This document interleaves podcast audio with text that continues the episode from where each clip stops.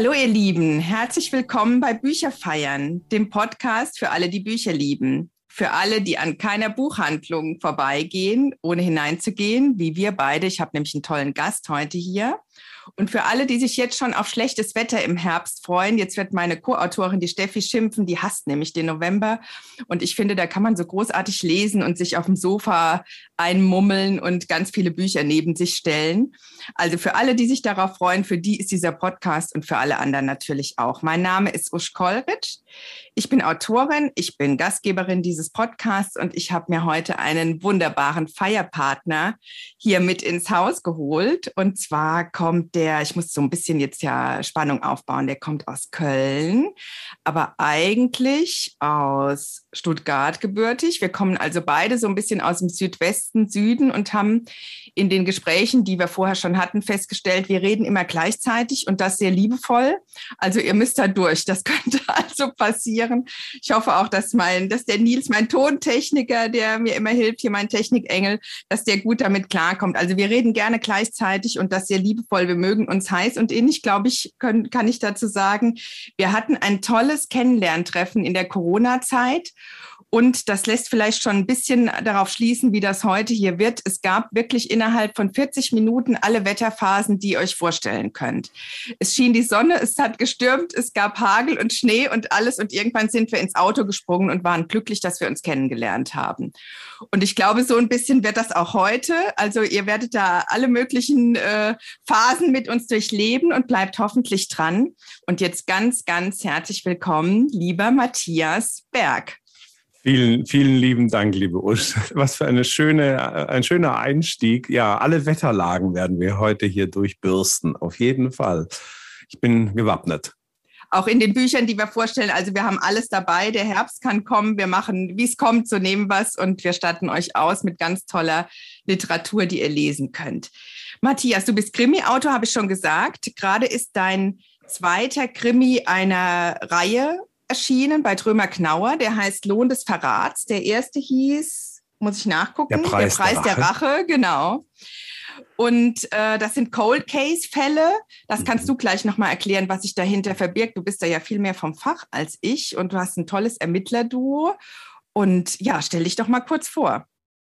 Ja, das ist, ich, ich erzähle kurz was über Lupe Svensson und Otto Hagedorn. Das ist mein Ermittlerduo, die habe ich erfunden vor, vor drei Jahren. Und äh, Lupe Svensson ist eine junge forensische Psychologin, die macht ein Praktikum beim LKA in Düsseldorf. Und äh, sie wird dem fast schon pensionierten Otto Hagedorn vor die Nase gesetzt. Der ist natürlich überhaupt nicht erfreut, da so ein junges Ding vor der Nase sitzen zu haben, zumal das auch so ein bisschen über Beziehungen vermittelt wurde.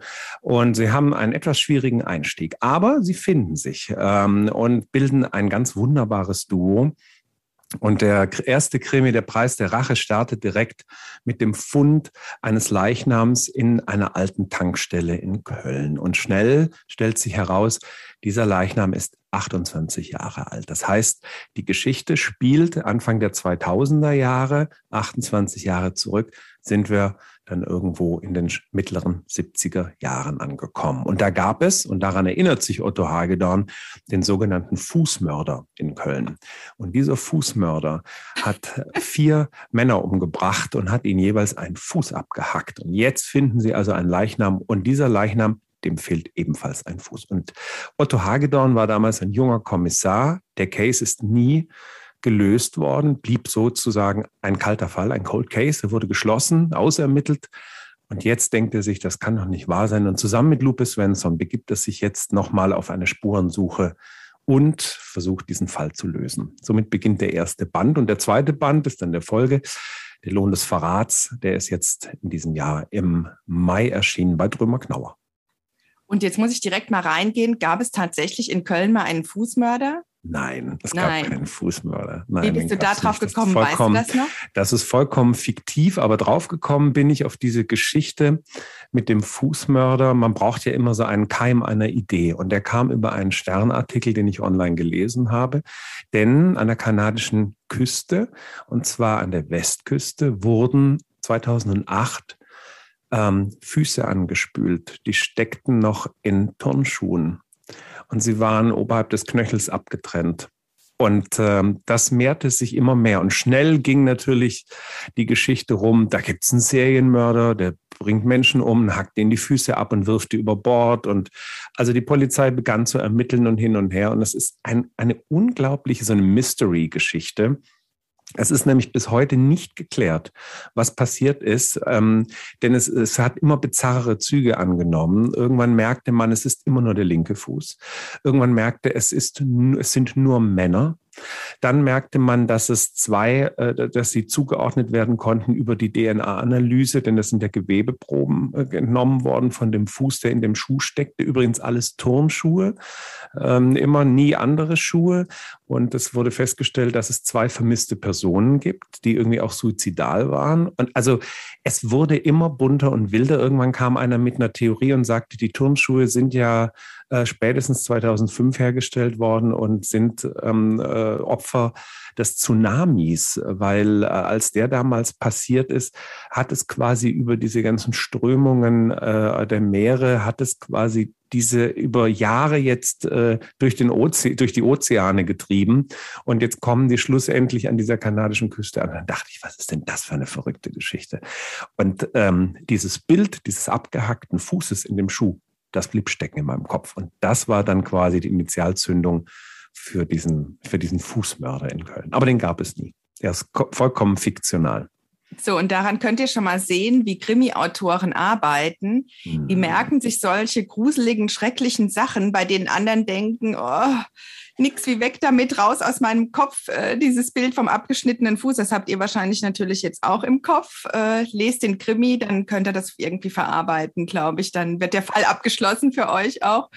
Also sowas, was andere sich gar nicht merken wollen oder vielleicht auch gar nicht so drauf anspringen. Sowas alles merken sich Krimi-Autoren und äh, ja, arbeiten das dann auf in Büchern für uns alle. Aber Matthias, es ist auch gar kein Wunder, dass du Krimi-Autor geworden bist, denn du hast eine ganz, ganz großartige Geburtsgeschichte. Wir müssen also ganz zum Anfang zurück. Die musst du uns bitte mal erzählen. Die steht auch vorne, glaube ich, in den Klappentexten drin, beim Autorenporträt. ja, das stimmt. Sollen wir denn einmal vorher anstoßen? Ach, wir wollen anstoßen. Ich bin jetzt schon so im Quatschen, wir müssen anstoßen. Oder? Unbedingt. Genau. Weil ich so merke, ich muss irgendwie mal einen Schluck trinken. Wir stoßen an, komm.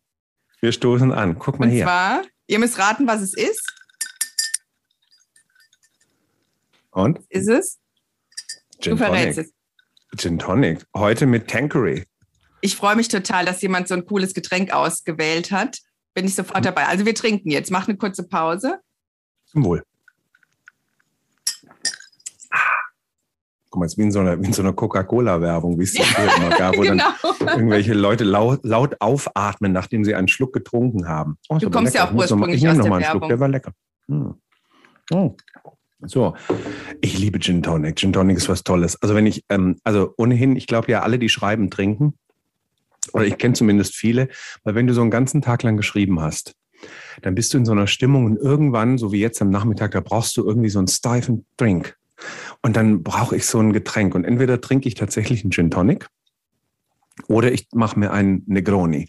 Das ist dieser Mailänder, äh, dieser Mailänder Aperitivo, Ach, den ich genial finde da muss man auch sagen, das schubst dann direkt in so eine Umlaufbahn. Das ist, das ist irgendwie entspannt. Und wenn man dann noch mal so ein bisschen schreibt, wenn man dann noch so ein Stündchen dranhängt, das ist immer herrlich. Ja. Aber das machst, achso, ich wollte gerade sagen, machst du das nach dem Schreiben oder während des Schreibens? Oder vor dem während Schreiben? Des Schreibens. Nee, während des Schreibens. Irgendwann am Nachmittag denke ich mir so, so, jetzt ist aber Gin O'Clock. So, jetzt wird es aber mal Zeit für ein Getränk hier. Und dann, äh, dann wird das eingeschenkt und dann geht's los. Also ich gehe dann eher auf den Wein tatsächlich, aber dann wird man irgendwann müde. Dann kann ich auch nicht mehr so schreiben. Aber dann ist auch das, schon egal. Deswegen Gin Tonic und Negroni, weil das macht nicht müde, das macht wach. Siehst du, ich muss das ist wie so, ein, wie, so ein kleiner, wie so ein kleiner Booster. Und ich liebe dieses Geräusch von den Eiswürfeln in so einem, in so einem Whisky-Tumbler oder in so einem Longdrink-Glas. Das finde ich herrlich. Und weißt du, woran ich immer denken muss? An Truman Capote. Truman Capote hat mal eine Kurzgeschichte begonnen mit den Worten, Ihre hohen Absätze, die auf dem Marmorboden der Eingangshalle klapperten, ließen sie an klirrende Eiswürfel in einem Glas denken, und die Blumen, die herbstlichen Chrysanthemen in der Vase neben der Tür, würden bei einer Berührung, da war sie ganz sicher, zerspringen, zersplittern zu gefrorenem Staub. Ach, wie toll ist das denn? Ich liebe Autoren, die was zitieren. Das, das finde ich toll. toll. Oder? Das ist von Truman Capote, also eine seiner Erzählungen aus äh, Baum der Nacht. Und äh, immer, wenn ich dieses wunderschöne Geräusch höre, muss ich immer an Truman Capote denken. Und weißt du, an was ich denken muss bei Gin Tonic? Es ist wirklich ganz, ganz schlimm für alle Gin Tonic-Trinker. Ich mag ihn wirklich selber auch sehr, sehr gerne und bestelle ihn auch gerne, wenn man irgendwie in so einer Bar ist oder so. Ist wirklich einer meiner Lieblingscocktails. Aber ich habe ihn tatsächlich als erstes getrunken als Studentin in St. Petersburg und da gab es den in hellblauen Dosen. Und uh. ganz oft war das so, dass die Männer dann Bier uh. getrunken haben und die Frauen Gin Tonic aus Dosen. Und der war unfassbar beliebt. Und das war meine Initialzündung. Das muss doch furchtbar geschmeckt haben. Wahrscheinlich war es ja kein Gin, sondern irgendeine so Chemie. Äh, so ein Fusel. Ja, so einen billigen Fusel haben sie dir da reingeschüttet ins Glas. Oh. Ganz schlimm. Aber heute trinkst du einen anständigen Gin. Ganz schlimm. Heute würde ich ihn anständig trinken, aber ich fand oh, ihn so auch nicht schlecht, muss ich sagen. Aber ich war ja jung und ne, brauchte das. Ja, irgendwo fängt man an. Ich habe ja auch mit Liebfrauenmilch beim Rotwein, äh, beim Wein begonnen. Ne, das ist ja auch so ein oder so ein so ein Kasseler Nierentritt. Das sind ja so furchtbare Weine, da, wo man sich denkt, das kann man nicht trinken. Aber wenn man anfängt, dann mag man sowas. Man muss ja auch erst auf den Geschmack kommen. Genau, man entwickelt sich weiter. Genau, die Geschmacksnerven ändern sich ja wohl auch alle 14 Tage. Ich weiß nicht, wie das im Erwachsenenalter, ob das da auch noch so ist. Also wir entwickeln uns, aber bei dir ging alles ganz anders los, nämlich mit einem Todesfall, ne? Oder ja, mit einem Mord sogar. Ja. Soll ich das erzählen? Erzähl das hören? Meine Mutter sollte eigentlich den Herrn Bong heiraten. Herr Bong war ein ganz anständiger Mann. Wir sind in den, wir sind 1900. Ich muss schon lachen, Matthias. Herr Bong hat bei der Sparkasse gearbeitet hinterm Schalter und der hatte immer ein sauber gebügeltes Hemd an und ordentlich frisierte Haare und die waren kurz geschnitten, nicht wie damals 1970. Da fing das nämlich an, dass die Männer haben sich die Haare wachsen lassen über die Ohren und überhaupt und so ein bisschen diese hippieske Anmutung. Und äh, meine Mutter wollte den Herrn Bong nicht heiraten. Die fand den total langweilig. Und ähm, äh, ihre Mutter hat also gesagt, du sollst jemand so Anständiges heiraten wie den Herrn Bong. Und dann ging meine Mutter ins Freibad. Meine Mutter war echt ein Schuss, muss ich sagen, in der Zeit. Äh, groß gewachsen, lange schwarze Haare und traf im Freibad meinen Vater. Und er war ein ziemlicher Halotri, übrigens auch extrem gut aussehend auf diesen Fotos. Und ähm, ja, die fingen was miteinander an und wie es dann so auf einmal so kommt, tada, war ich also unterwegs und wurde schnell geheiratet. Und dann war meine Mutter wenige Tage vor der Niederkunft, das waren so knapp noch 17 Tage übrig zum errechneten Geburtstermin. Und sie wohnten in einem Mehrfamilienhaus in einer kleinen Wohnung. Und äh, meine Mutter hörte Mozart, weil sie gehört hatte, dass das gut fürs Kind sei. Ich finde Mozart furchtbar heute. Sagt ich kann, so. also, ja. gehört nicht zu meinem Lieblingskomponisten, muss ich gestehen. Mein Vater hat den Spiegel gelesen und dann war es still im Haus und plötzlich ertönte ein Schuss. Und mein Vater dachte noch, das sei irgendeine Fehlzündung von einem Auto auf der Straße. Und meine Mutter, die Tochter eines Polizeikommissars und Revierleiters in Stuttgart, der Stuttgarter Polizei, sagte, das war ein Schuss, das weiß ich. Und es ist diese Stille nach dem Schuss und es dauert nicht lange und die Wohnungsklingel schrillt. Und die gucken sich an und mein Vater sagt zu meiner Mutter, geh du die Tür aufmachen. Und meine Mutter geht also hochschwanger zur Tür, öffnet und da steht der Nachbar von unten aus dem Erdgeschoss mit einem blutverspritzten Hemd vor ihr und einer Waffe in der Hand und sagt, rufen Sie bitte die Polizei, ich habe soeben meine Frau erschossen. Oh Gott. Und meine Mutter, geistesgegenwärtig, nimmt dem die Waffe ab, sichert sie, was sie gelernt hat, weil sie war mit ihrem Vater schon öfters mal auf dem Schießstand gewesen. Und sie rufen die Polizei. Und ähm, wie meine Mutter so ist, nämlich in solchen Situationen arschcool, bis irgendwann der Punkt kommt, wo das so, diese, diese Spannung, die einen am ja. aufrecht erhält und einen funktionieren lässt, natürlich zusammenbricht und dann ging es los und dann kam schon, dann kamen ganz schnell die Wehen und tatsächlich am nächsten Morgen in dieser Karwoche 1971 bin ich dann zur Welt gekommen.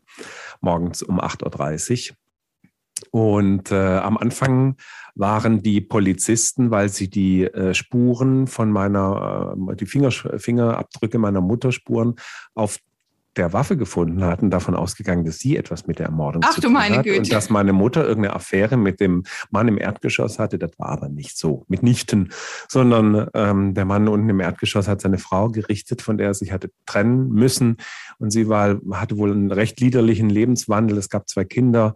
Sie hat die Kinder nicht ordentlich versorgt und hat wohl auch ähm, im horizontalen Gewerbe irgendwie äh, gearbeitet und der Mann hat damals ähm, hat das nicht ertragen und der war im Schützenverein und der kam mit einer Waffe und hat die Frau Und deine umgebracht. Mutter musste dann noch im Krankenhaus äh, der Polizei da Die ist vernommen worden. Die ist tatsächlich noch vernommen worden. Nach der Geburt kamen die Polizisten, während sie mich quasi an, schon äh, fütterte, äh, an der Brust hatte. Und dann kamen die zu ihr und dann wurde sie äh, vernommen.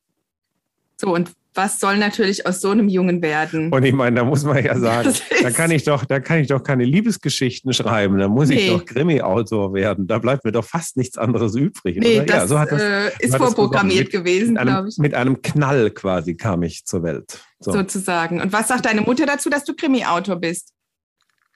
Schreib doch mal was Schönes, sagt die. Ach, schreib doch mal was Lustiges. Ich weiß nicht warum. Es gibt so ganz Genau, viele Leute, schreib die, doch mal einen Liebesroman. Ja, die, die irgendwie sagen so, das ist natürlich, wenn man jetzt kein großer Krimi-Fan ist und nicht so auf Thriller und Spannungsliteratur steht und andere Dinge liest, dann äh, hätte man doch gerne, dass man was Schönes und Lustiges zu lesen bekäme. Aber ähm, das äh, ist im Moment nicht geplant. Ich Ja, aber man muss ja sagen, treu. du hast ja eine tolle weibliche Hauptfigur und Ja. schreibst auch überhaupt sehr gerne aus der Perspektive von Frauen. Das also stimmt. da wird man auch Das bedient. stimmt. Ja, ja. Ich glaube, ich bin sehr stark weiblich sozialisiert worden.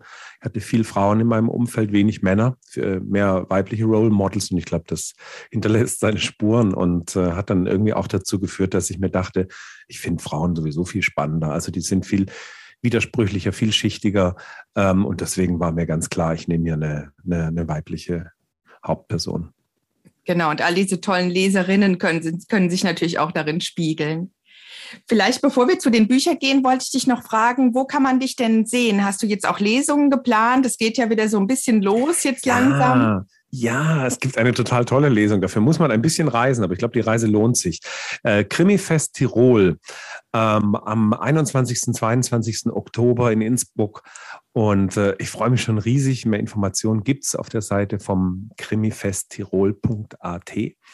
Und dort werde ich lesen. Einmal beim Eröffnungsabend und einmal am nächsten Tag gibt es eine Dreierlesung mit zwei KollegInnen ähm, aus Österreich. Also wer da verreist, auf Reisen ist oder vielleicht auch von dort zuhört, unbedingt Kommt hingehen. vorbei. Ja, dann würde ich sagen, wir legen mal los. Angestoßen haben wir schon. Wenn du zwischendurch Mhm. noch mal trinken willst, immer ich gerne. trink immer mal und lass es klackern. Genau, wir machen das ja so. Äh, Die, die eifrig zuhören, wissen das. Es gibt immer vier Kategorien von Büchern. Alte, neue, geliehene und blaue, wie bei jedem guten Fest, bei jeder guten Hochzeit. Die Begriffe sind so ein bisschen dehnbar. Wir erzählen euch immer was dazu. Und mein Gast, in dem Fall der Matthias, fängt auch immer an. Und zwar mit deinem alten Buch, auf das ich mich sehr freue, weil ich schon viel davon gehört habe, aber es nicht gelesen habe. So, ich muss ein wenig hier blättern. Und wir kommen zu dem alten Buch. Alt meint bei dir ja so ein bisschen so ein All-Time-Favorite, äh, was man Genau. so einer besonderen Situation gelesen hat. Dieses Buch habe ich Anfang der 2000er Jahre, ich glaube 2001 gelesen. Oder war es sogar 99? 99, 2000, Millennium. Da habe ich gelesen von einer, wie ich finde, ganz grandiosen Autorin, einer niederländischen Autorin. Dieses Buch, es ist das zweite, was sie veröffentlicht hat, das ist Conny Palmen.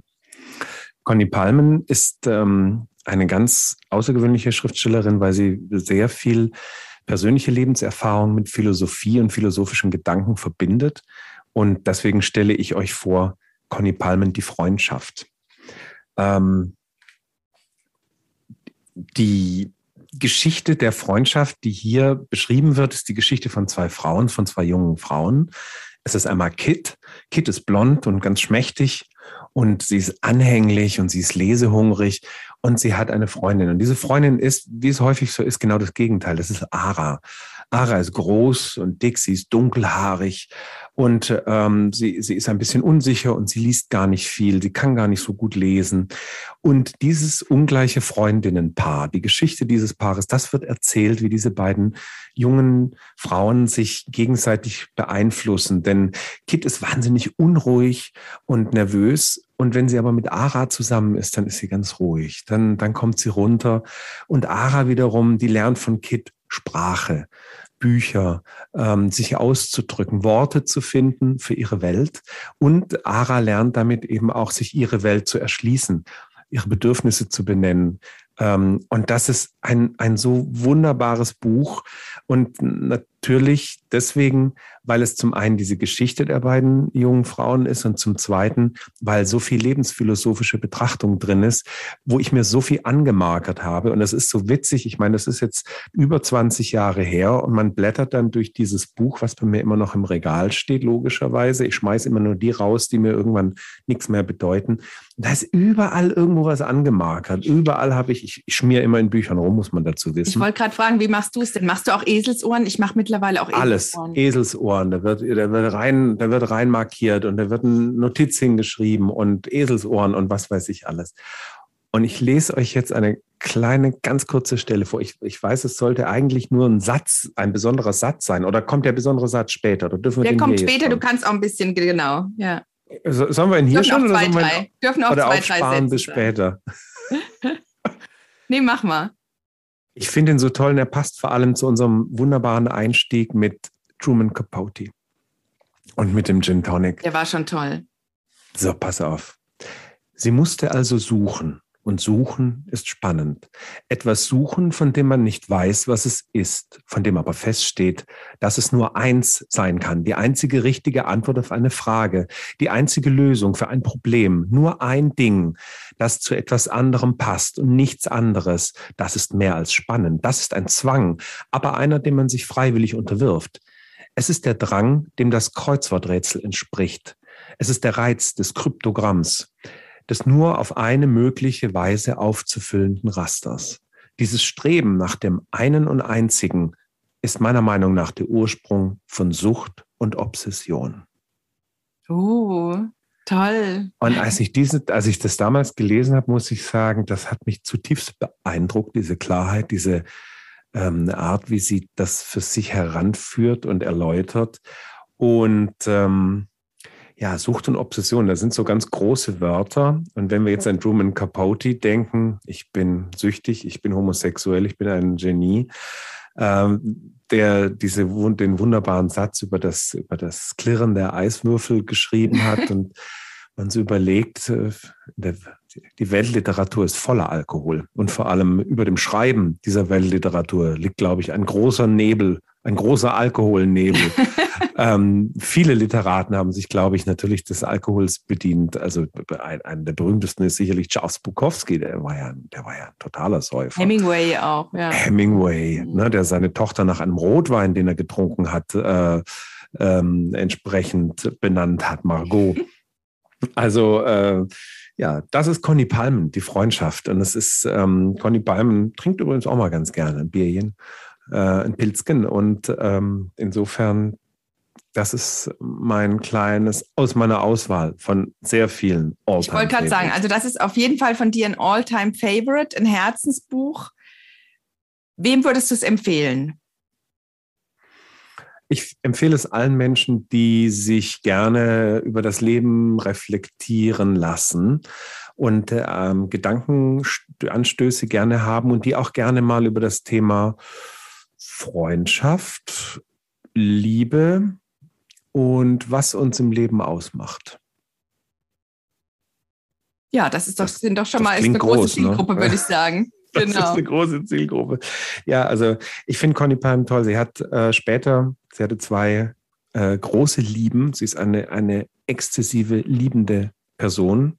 Ist sie nicht auch mit Sie, dem Schriftsteller ähm, liiert? Sie war mit Isha Meyer äh, liiert, ähm, einem, einem niederländischen Autor und, und Jour- Journalisten und äh, Talkshow-Master, den sie kennengelernt hat, als sie ihr erstes Buch Die Gesetze rausgebracht hat. Sie ist madly in love gewesen mit ihm und er ist leider viel zu früh an einem Herzinfarkt gestorben. Und sie hat diese ganze große Liebe, diese Leidenschaft aufgearbeitet in einem, in einem Memorandum, das IM in Memoriam I.M. heißt, was Ja. zugleich die Initialen von Isha Meyer sind. Und äh, also sie hat tolle, sie hat ganz tolle Sachen gemacht. Zuletzt über äh, Sylvia Plath und, und Ted Hughes, ähm, dieses äh, irre Paar Ja, ähm, der, äh, der Bekenntnislyrik. Ich weiß, dass du auch ein großer Lyrik-Fan bist. Ich sehr. auch. Mm. Und ich weiß gar nicht, ob Sylvia Plath heißt, also mit TH, oder ob es Plath ausgesprochen wird. Ich habe beide Versionen immer schon gehört. Habe ich auch schon Sylvia gehört, das Plath. stimmt, ja. Mm. Mm, Tolle, tolle. Aber auch eine tolle. Geschichte, ja, genau. Ich mag hochdra hochdramatisch, die sich äh, äh, vergast hat in, in, in ihrer Küche und ähm, den Freitod gewählt hat, weil sie tatsächlich, glaube ich, mit den mit diesen ganzen Rollen nicht zurechtkam. Als Frau in dieser damaligen Zeit, als Mutter, als Literatin. Und ähm, das hat sie keinen anderen Ausweg mehr gefunden. Wir müssen vielleicht wirklich auch mal ein Buch vorstellen. Äh, muss ich jetzt in dem Moment dran denken, es gibt auch ganz tolle Bücher über Schriftstellerpaare und wie die miteinander leben, beziehungsweise Ja. haben, auch Virginia Ja. Woolf und so. Ja, Äh, und Vita Sackville West und Genau. ja, ja, ja, tolle, Genau, tolle Geschichte. genau. Ja, ich mag solche Stories sehr gerne, solche mag ich auch gerne. Lebensläufe zu erfahren, ja. Da graben wir nochmal nach. Aber jetzt hast du vorgestellt, Conny Palmen, Die Freundschaft, erschienen bei Diogenes 1998 schon, übersetzt von Hanni Ehlers. Wir nennen auch ja gerne die Übersetzerinnen. 352 Seiten. Ist es noch lieferbar? Hast du nachgeschaut? Ich meine ja. Ja. 13 Ich Euro. meine ja. ja. Ja, hier, hier steht jetzt noch, in, bei mir steht 18 Mark 90 noch dran, was ich sehr lustig finde. ähm, ich kann leider nicht mehr sagen, ob ich es tatsächlich zu D-Mark-Zeiten noch gekauft habe oder mit dem Euro. Das ist Wahrscheinlich. Spannend. Ja. ja. Mm. Ja, wunderbar, toller Titel. Conny Palmen bin ich tatsächlich bisher immer so ein bisschen drum herum gegangen. Sagt mir was, aber hat mich jetzt wirklich sehr angesprochen. Werde ich bestimmt auch mal lesen. Vielen Dank für diese Empfehlung, Matthias. Sehr gerne. Ich habe eins mitgebracht, von dem ich glaube, dass du es bestimmt kennst. Das ist Auerhaus. Kennst du das? Hast du das Nein. gelesen? Hast du nicht Sauerhaus? gelesen? Nein. Auerhaus von Boff Bjerg. Und zwar ist das schon ganz lustig im Titel. Ich zeige es dir mal gerade, wie man das hier schreibt. Also Ah, quasi okay. deutsche Lautschrift, Auerhaus. Mhm. Und das ist ein, Our house Ah, ja, genau. ich so einen Song. genau, von diesem Song von, äh, wie hieß nochmal die Band? Madness. Madness. Madness, genau. Hieß die Band von Auerhaus. Es geht um eine WG im, in den 80ern, eine jugendlichen WG auf dem Dorf. Und die Leute auf dem Dorf finden das alles ganz merkwürdig, was diese Jugendlichen da machen. Und da läuft immer dieses Lied tagelang Our House, weil das da gerade sehr in war. Und die Leute verstehen halt nur Our House und nennen das dann auch so. Und so heißt, also diese WG heißt sozusagen das Our House und so heißt auch das Buch von Boff Bjerg. Ich glaube auch Bestseller, preisgekrönt, ähm, mittlerweile auch vor ein, zwei Jahren verfilmt. Den Film habe ich aber nicht gesehen. Da hatte ich so ein bisschen Angst, ich würde mir das Buch kaputt machen. Das Buch ist wunderbar. Ah, das kann ich gut verstehen. Da habe ich auch immer ein bisschen Furcht vor. Manchmal Ähm, ist man so ein bisschen, ne, wo man so denkt, so, nee, besser wird's nicht. Ne? Und man muss, ich muss es immer so machen, erst Buch lesen, dann Film gucken, nie umgekehrt, weil das ist immer irgendwie kontraproduktiv. Auf jeden Fall, das stimmt. Immer die Reihenfolge. Aber das ist tatsächlich auch schon länger her erschienen, nämlich 250, 2015 bei Blumenbar und gibt es jetzt bei von Aufbau als Taschenbuch. 2017 kostet 9,99, 240 Seiten. Es ist ein wunderbarer Roman. Es ist eine ganz tolle Sprache, ein Coming-of-Age-Roman. Ich habe kürzlich Mhm. schon mal einen vorgestellt. Ich würde sagen, es ist eigentlich gar nicht so mein Lieblingsgenre, aber das gehört wirklich zu, ein, zu einem meiner absoluten All-Time-Favorite-Bücher. Ich wusste von Anfang an, als ich diesen Podcast geplant habe, dass ich Auerhaus irgendwann mal vorstellen würde und heute ist es soweit. Es ist ein Buch, das man wirklich ganz vielen Leuten schenken kann. Und ich persönlich habe es schon mehrmals geschenkt bekommen. Und das ist dann so ein Fall, wo ich dann immer sage, wunderbar, totaler Volltreffer, eines meiner Lieblingsbücher. Bitte schreib mir eine Widmung rein, ich stelle es mir ins Regal. Oder wenn äh, das erste, was hatte ich mir, glaube ich, selber gekauft, dann habe ich das wieder weiter verschenkt und habe das mit der Widmung behalten. Übrigens eine ganz gute Möglichkeit, wenn man Bücher doppelt bekommt.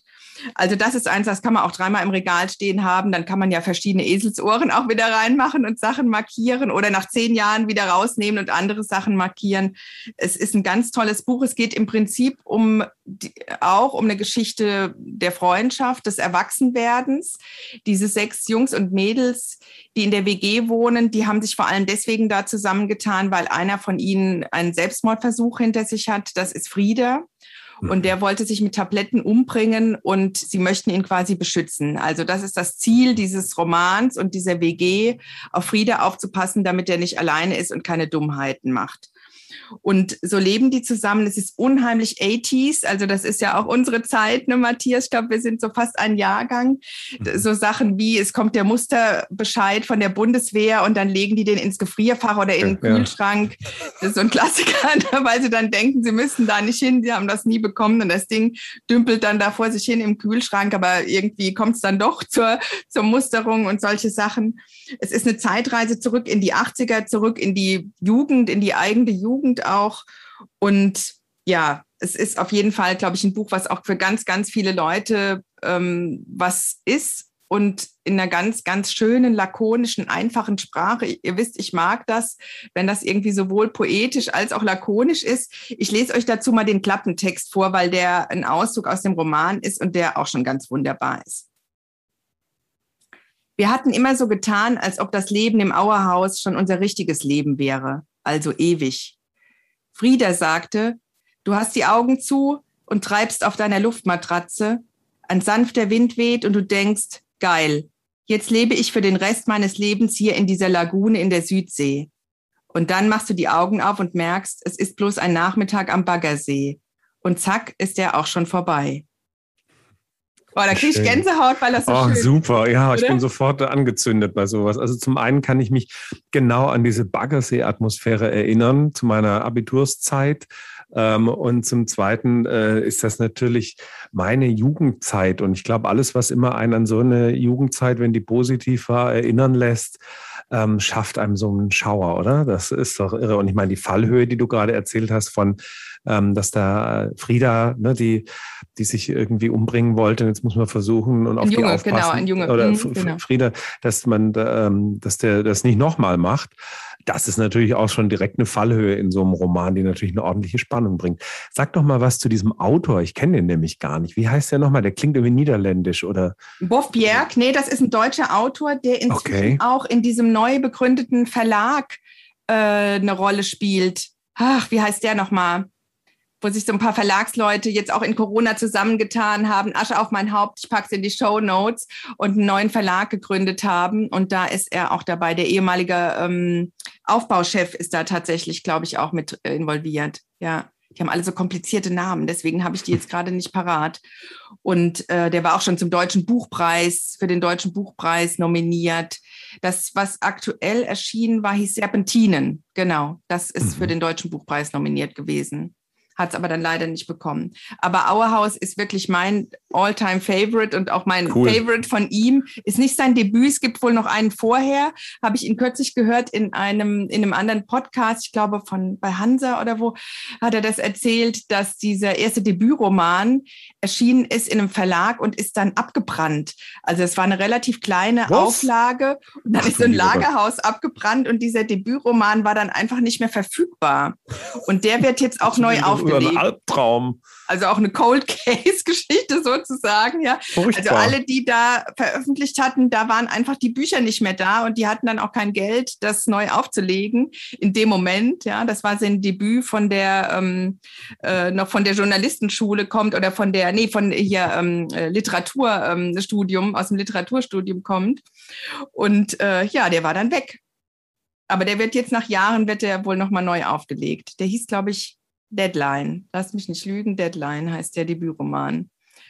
Falls der euch begegnet, also der soll jetzt wieder kommen. Und Serpentinen war das Buch vom Deutschen Buchpreis. Aber Auerhaus ist, glaube ich, in der Schnittmenge für ganz viele Leute was. Und du musst Wunderbar. das lesen, weil das ist äh, ja, also ich, schon allein, weil ich sofort den Song im Kopf habe und äh, ein, ein schöner Vorschlag. Vielen Dank. Ja, und auch dieses Lebensgefühl, das kann ich auch so nachvollziehen, dieses, dass man so denkt, das ist für immer, ne? Das, so, das ist das Leben und das ist für immer und die Probleme, die man dann auch hat, deswegen kommen ja dann Jugendliche auf, auf so eine Schnapsidee, äh, Selbstmord zu begehen, weil man denkt, so man kommt nie raus aus diesem Setting und es das wird ewig alles so bleiben. Ja, ja, ja, genau. genau.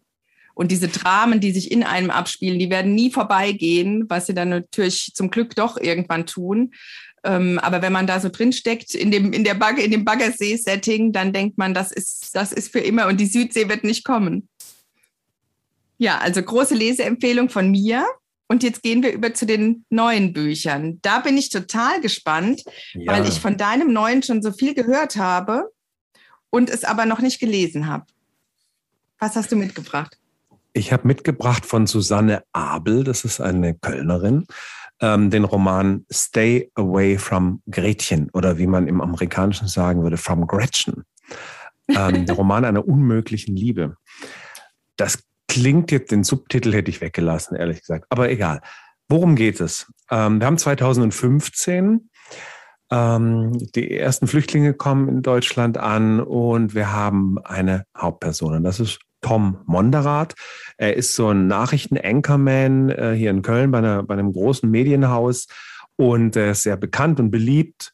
Und er ist nicht sofort ein sympathischer Typ. Nee, er ist so ein bisschen ein Weiberheld, er hat chauvinistische Züge, er ist selbstgefällig, hat so eine Assistentin Sabine, die schickt er auch nur von links nach rechts. Ähm, ist auch beziehungsunfähig, hat da gar keine Geduld groß mit allem, ist ohnehin insgesamt ein ungeduldiger Mensch und ist sehr von sich überzeugt. Und äh, der ist also im Fernsehen und moderiert die Nachrichten und äh, wünscht zum Schluss einen schönen guten Abend. Und dann sind wir bei Greta, seiner Mutter. Die ist 84 Jahre alt, die guckt sich das immer schön an, die guckt den Sohn immer schön im Fernsehen an und ähm, denkt sich, Mensch, ich habe schon so lange mit meinem Sohn nicht telefoniert, ruft ihn an auf dem Handy und fängt an zu reden und irgendwann sagt eine Stimme, vielen Dank für Ihren Anruf. So, also sie hat auf einen Anrufbeantworter gequatscht und da denkt sie sich, Mensch, das ist aber komisch. Jetzt hat er seit Wochen sich nicht bei mir gemeldet. Ähm, und dann beschließt sie, loszufahren, nämlich zu ihrem Sohn, zu der Wohnung. Das sind 20 Minuten am Rhein entlang. Äh, es spielt, wie gesagt, hier in Köln. Und sie hat ein rosa Hauskleid an und Pantoffeln und ein Gewitter zieht auf und sie setzt sich in ihren kleinen Dreier BMW und fährt los. Und dann bricht dieses Gewitter los und es regnet äh, Katzen und Hunde und es geht richtig los und dann fährt sie und fährt und dann kommt sie von der Straße ab und dann kommt sie auf einmal Richtung Autobahn und da ist eine Vollsperrung und sie denkt sich, was ist das denn? Sieht kaum was, der Scheibenwischer kriegt das Wasser gar nicht runter und sie fährt und weiter und dann kommt sie irgendwie zum Kreuz Gremberg und denkt, jetzt muss ich aber langsam mal umdrehen, ne, ich habe mich hier total verfahren und dann fährt sie weiter, weil sie vergisst, dass sie umdrehen wollte. Denn Greta hat die ersten Anzeichen von Demenz. Und vier okay. Stunden später kommt sie irgendwo in Koblenz irgendwo raus. Sie ist irgendwo in der Pampa, wird von der Polizei, das Auto bleibt stehen, weil gar kein Benzin mehr drin ist, weil sie auch gar nicht bemerkt, dass sie eigentlich tanken muss. Sie hat ganz vergessen, wo sie eigentlich hin will, wird aufgegriffen von einem Polizisten und der fragt, wo wohnen Sie denn? Dann sagt die, ich wohne in Preußisch-Eilau. Und damit beginnt die Geschichte. Und jetzt macht Susanne Abel, die Autorin, was ganz Tolles. Äh, auf der einen Seite sind wir 2015, wir erfahren, was da passiert. Und jetzt macht sie einen Sprung zurück. Denn wir wissen von Demenzkranken, dass die sich besonders an die ersten Jahre, an die Kindheitsjahre dann extrem stark erinnern können. Und jetzt gehen wir zurück in den Zweiten Weltkrieg und wir gehen tatsächlich nach Preußisch Eilau, denn sie ist ein, so ein, ein Flüchtling, die damals diese Ostflüchtlinge, ähm, die aus Ostpreußen geflüchtet sind. Ähm, der Vater ist in den Krieg gegangen, der kommt nicht zurück. Äh, sie ist ein junges Mädchen, äh, ein kleines Mädchen und äh, sie ist noch eine, eine glühende Hitlerverehrerin und will zum Bund deutscher Mädel wie ihre Schwester und das findet sie ganz toll und sie hat eine Begeisterung für das Ganze und dann kommt es auf einmal, die Russen äh, kommen näher, sie müssen flüchten. Und jetzt flüchten die und es gibt quasi immer in der Rückblenden, in wunderschönen langen Rückblenden, die Geschichte von Greta, die dann in, Hanno äh, in Heidelberg irgendwann landet, äh, mit ihrer Schwester, mit ihrer Mutter, mit Opa und Oma. Der Vater ist verschollen und äh, sie verliebt sich. Und der Tom, der Sohn, Tom Monderath, der äh, kümmert sich natürlich um seine an Demenz erkrankende Mutter und äh, findet in den Unterlagen der Mutter ein Foto von der jungen Greta mit einem dunkelhäutigen Mädchen auf dem Arm. Und er weiß nicht, wer das sein soll. Und er beginnt zu fragen, was ist denn damals eigentlich passiert, Mama? Es ist ein ganz toll, also mich hat der Roman total umgehauen. Es ist so eine, es fängt, äh, sie, sie zieht uns in diese Geschichte so schnell rein und dadurch, dass sie diese Jetzt-Zeit hat, 2015, und dann die Rückblenden in die Zeit, die es damals war, die wahnsinnig detailliert und schön beschrieben sind, ist man so lebensnah dabei. Also es schreit für mich nach einer Verfilmung. Es ist sehr szenisch auch äh, geschrieben. Voll. Und äh, mhm. äh, deswegen mein großer Tipp ist tatsächlich Susanne Abel, Stay Away from Gretchen. Es geht natürlich, Stay Away from Gretchen, es geht natürlich um die GIs, die damals gekommen sind ähm, und denen man gesagt hat, don't fraternize with the enemy. Also hier nicht mit den, mit den deutschen Mädels rummachen und so weiter. Das ist dann natürlich passiert. Der GI war ein Schwarzer. So, an, der, an dem Punkt lassen wir es stehen und äh, ich sage, lasst euch verführen von diesem wunderbaren Roman. Und es klingt sowohl spannend als auch gefühlvoll. Das finde ich Absolut. immer ganz schön. Mhm. Aber nicht auf so eine komische, gefühlsduselige Art, so eine tränendrückende Art, sondern ähm, der beobachten den Tom Monderath, wie er sich so langsam wandelt von diesem etwas snobistischen Typen ähm, zu einem ganz interessanten Mann. Und wir betrachten natürlich auch Greta, die immer weiter dieser Demenz verfällt. Es sind wahnsinnig komische Geschichten dabei. Ähm, er nimmt seine Mutter dann auch mal mit nach Holland ans Meer. Irgend so eine Uschi, mit der er was hat, die hat irgendwie abgesagt, das funktioniert alles nicht, da darf die Mutti mit. Und dann waren die also nach Holland ans Meer. Und die Mutter ist dann auch so, so, die wird so kindlich in ihrem Wesen und haut dann mhm. irgendwie ab, weil sie Pommes essen will. Und der sucht den, den ganzen Strandabschnitt nach dieser Mutter ab und setzt Himmel und Hölle in, in, in Bewegung.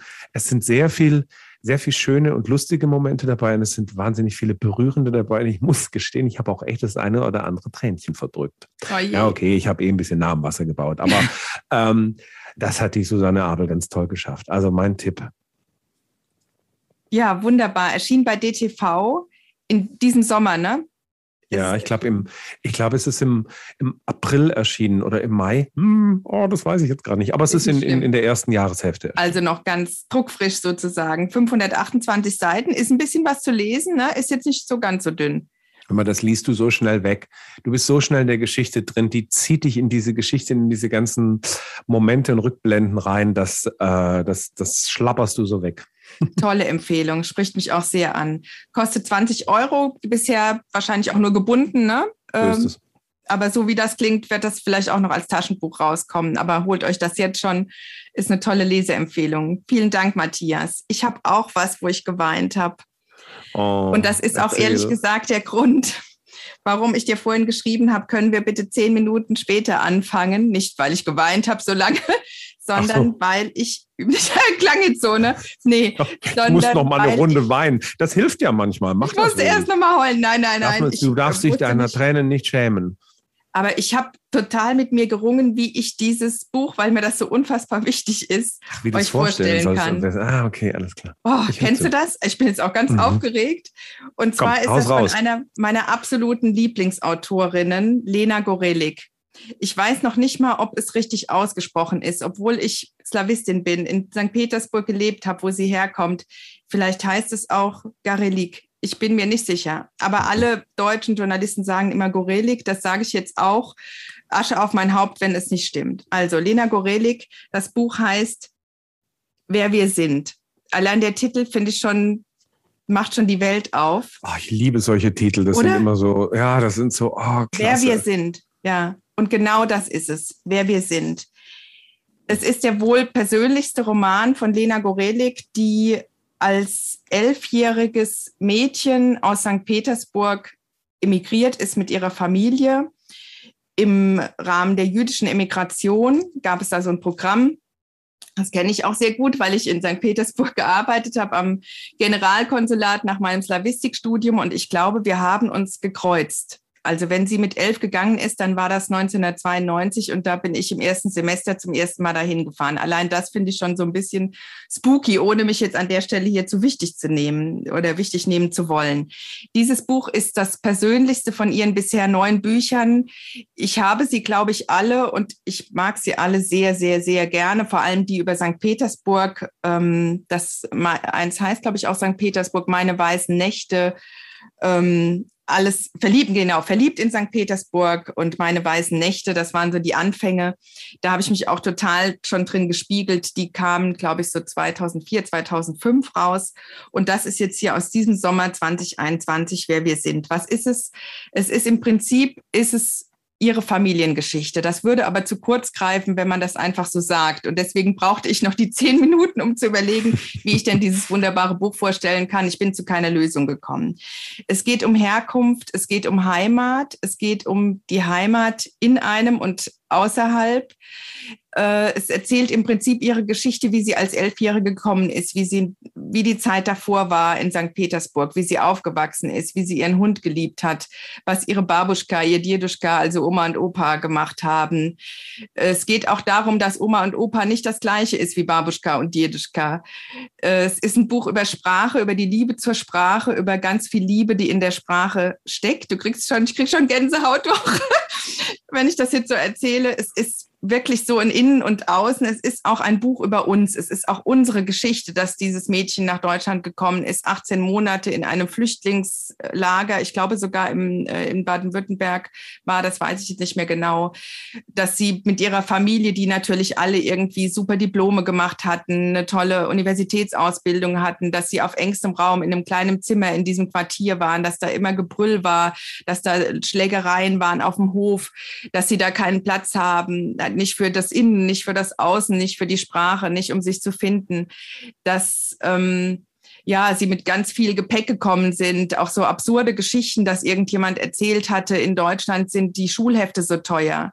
Und dann haben die ganz viel Papier mitgebracht und Schulhefte, dass also auch die Mutter, als, als sie nach Jahren noch Fortbildung machte, immer noch auf diesen sowjetischen Schulheften schreiben konnte. Und äh, es erzählt davon, wie die, wie die Kinder aus dem Flüchtlingsheim vor dem Freibad stehen. Also allein das, äh, ich hatte ja in der letzten Folge hier äh, Ewald Ahrens empfohlen, diese Freibad Geschichte der große Sommer und die ähm, Kinder aus dem Flüchtlingsheim stehen an dem Zaun vom Freibad und können nicht rein und unterhalten sich und sagen, was ist das denn hier eigentlich? Und dann sagt ein Kind, was schon ein bisschen länger in Deutschland ist, das, das ist hier was für die Reichen, hier sind nur die Reichen. Ja. Hm. Und lauter solche Geschichten. Es ist die Geschichte von ihrem Onkel, der bei ihrer Geburt ihr prophezeite, sie würde mal Schriftstellerin werden und dann letztendlich selbst ins Wasser gegangen ist. Es ist die Geschichte von ihrer Großmutter, die diesen Onkel, also ihren Sohn, das Grab nicht zurücklassen wollte äh, und sagte, ich kann nicht weg aus Russland, ich muss mich doch um die Gräber kümmern, ich muss an das Grab gehen. Also das war der Bezug, den sie ja noch hatte zu ihrem Kind. Es ist die Geschichte von all den Erinnerungen, die sie haben und die sie zum Teil abgeglichen hat und die sie so stark hat. Sie weiß noch, wie es roch in bestimmten Situationen, wie es da aussah. Sie weiß, wer geweint hat, geschrien hat, wie lange und gleicht das dann ab mit den Erinnerungen ihrer Mutter und die sind ganz andere zum Teil. Also es ist auch eine Geschichte über die Wahrheit. Ja? Was ist über Wahrheit? Erinnerungen, ne? Ja. Über Erinnerungen. Was mhm. ist passiert? Ist das so passiert? Man denkt ja selbst, das war genau so. Ich war doch dabei. Und die anderen, die dabei waren, die haben das anders erlebt. Ja. ja, das ist ja immer so ein irres Phänomen, ne? Gerade wenn genau. Erinnerungen an Kindheit und Momente und man sagt, das war so und so und so. Und dann war jemand dabei und sagt, nee, das war so gar nicht. Oder ja. da warst du gar nicht dabei, noch viel schlimmer. Da genau. erzählt dir jemand ja. eine Geschichte und du bist ganz sicher, dass du das erlebt hast und du kennst ein Foto und äh, das sind dann so Erinnerungen. Nein, also das klingt fantastisch und es ist ja witzigerweise auch eine, eine Flüchtlingsgeschichte. Es geht um Entwurzelung, um neue Heimat. Ähm, ja, sich äh, Wurzeln schlagen, wo man ist, sich zurechtfinden. Toll, danke. Also was, ja, was, für, ein, also das, was für ein toller, toller Tipp, wer, wer wir waren. Wer wir sind, Lena äh, wer, wir, wer wir sind. Ist, ich glaube wirklich, das ist ein Buch, was alle gelesen haben sollten. Also gerade jetzt auch in unserer gesellschaftlichen Situation. Es ist ein Buch auch über uns. Ja, wir sind ja auch die, die in dieser Gesellschaft leben.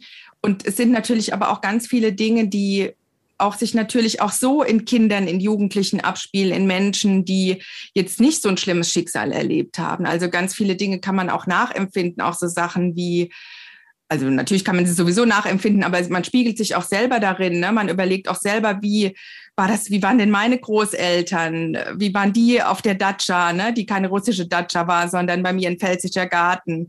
Was haben die gebacken, dass man sich irgendwann wie roch es, wie schämt auch das? auf eine Art für ja. die. Ja, das war natürlich auch ganz stark bei ihr, dass sie dann nach Deutschland kam und die deutschen Kinder das alles nicht kannten. Sie kannte die Sprache nicht. Sie war ein sehr, sehr kluges Mädchen. Sie hat letztendlich auch eine Klasse übersprungen. Sie war immer die Streberin. Ein Wort, was es im Russischen gar nicht gibt. Ja, sie kam dann nach Hause und hat gesagt, ich bin ich bin ein Streber und die Eltern haben gesagt, was ist ein Streber? Also den Gedanken gibt es da gar nicht, gab es auch gar nicht in dieser Sowjetkultur, ja, wo die Kinder natürlich fleißig waren und gelernt haben. Und dann äh, hat sie aber ganz viel nicht verstanden. Sie hat dann immer alle Hefte mitgenommen, weil sie nicht wusste, welche Stunde an dem Tag ist. Und dann war aber Sport und sie hatte die Sportsachen nicht dabei. Ja. Und äh, auch so Sachen wie, dass sie sich geschämt hat für das, natürlich für das äh, Flüchtlingsheim, für das Asylantenwohnheim. Sie hat dann nicht gesagt, wo sie wohnt. Und sie hat sich geschämt für das Essen und sagt dann auch von sich selber und dieses Gefühl der Scham, das geht nie mehr weg, das ist, das wird vielleicht weniger, aber das ist irgendwie immer da, das ist wie so eine, wie so eine Masse, die an einem klebt, ja, und die man so durch sein Leben dann mitnimmt und dass sie dann auch äh, dann sich oft, ne, also wirklich so dieses Essensthema war auch wichtig, dass sie dann dachte, so, das ist ja peinlich, ne, dann gibt es irgendwie diesen russischen Salat, den alle lieben, alle Slavistikstudenten haben den geliebt, Salat Olivier heißt der und alle russischen Kinder haben den natürlich geliebt und dann kamen die deutschen Kinder und fanden den irgendwie komisch oder da eklig. Gibt's Kartoffelsalat. Oder, ja, zu viel Mayonnaise oder was auch immer, ja. Neuen und dann hat sie sich dafür geschämt, ja. Und jetzt ihre Kinder, sie hat jetzt auch Kinder, lebt in München. Äh, ihre Kinder sagen dann bei irgendwelchen Feiern, ach Mama, kann ich zum, zu dem Feier, zu der Feier in der Schule mal den russischen Kartoffelsalat mitnehmen? Und dann kriegst du sofort so ein, hoffentlich sind die da nicht unbeliebt Gefühl, ja. Und das wird natürlich heute ganz anders wahrgenommen. Seine Spuren, ne? Vielen Dank. Was, und, und ich finde es so witzig, weil äh, Stay Away vom Gretchen ist ja auch, geht es ja auch um Flucht und Flüchtlinge, um, um zwar im eigenen Lande, aber nichtsdestotrotz. Und äh, deine Geschichte hat auch etwas mit Flüchten und Ankommen zu tun. Das passt sehr gut zusammen. Haben wir so Witzig, nicht ne? abgestimmt, ne? aber ist Ja, haben wir überhaupt nicht. So. Nicht, dass noch jemand sagt, ihr habt ihr beide Thema rausgesucht. Haben wir genau. nicht. Haben wir nicht. Jeder durfte aber raussuchen, was er wollte das liegt natürlich auch daran, deswegen ist dieser Titel auch so schön, wer wir sind. Das ist eben nicht nur dieses elfjährige Mädchen, ihre Großmutter, ihre Mutter, ihr Vater, ihre Familiengeschichte. Das ist die Geschichte von ganz vielen Menschen, die ein ähnliches Schicksal haben, aber es ist auch unsere Geschichte. Und ganz viel kann man da drin wiederfinden. Auch so Sachen, dass sie zum Beispiel einen Schrank gekauft hat, einen antiken Schrank gekauft hat in Amsterdam auf dem Flohmarkt, glaube ich, an einem regnerischen Tag für ein paar hundert Euro. Und dann haben ihre Eltern gesagt, bist du verrückt? Was kaufst du denn da so einen alten Schrank für so viel Geld? Haben die gar nicht verstanden. Und darin bewahrt sie ganz viele Dinge auf, die ihr wichtig sind. Also so kleine Erinnerungsstücke.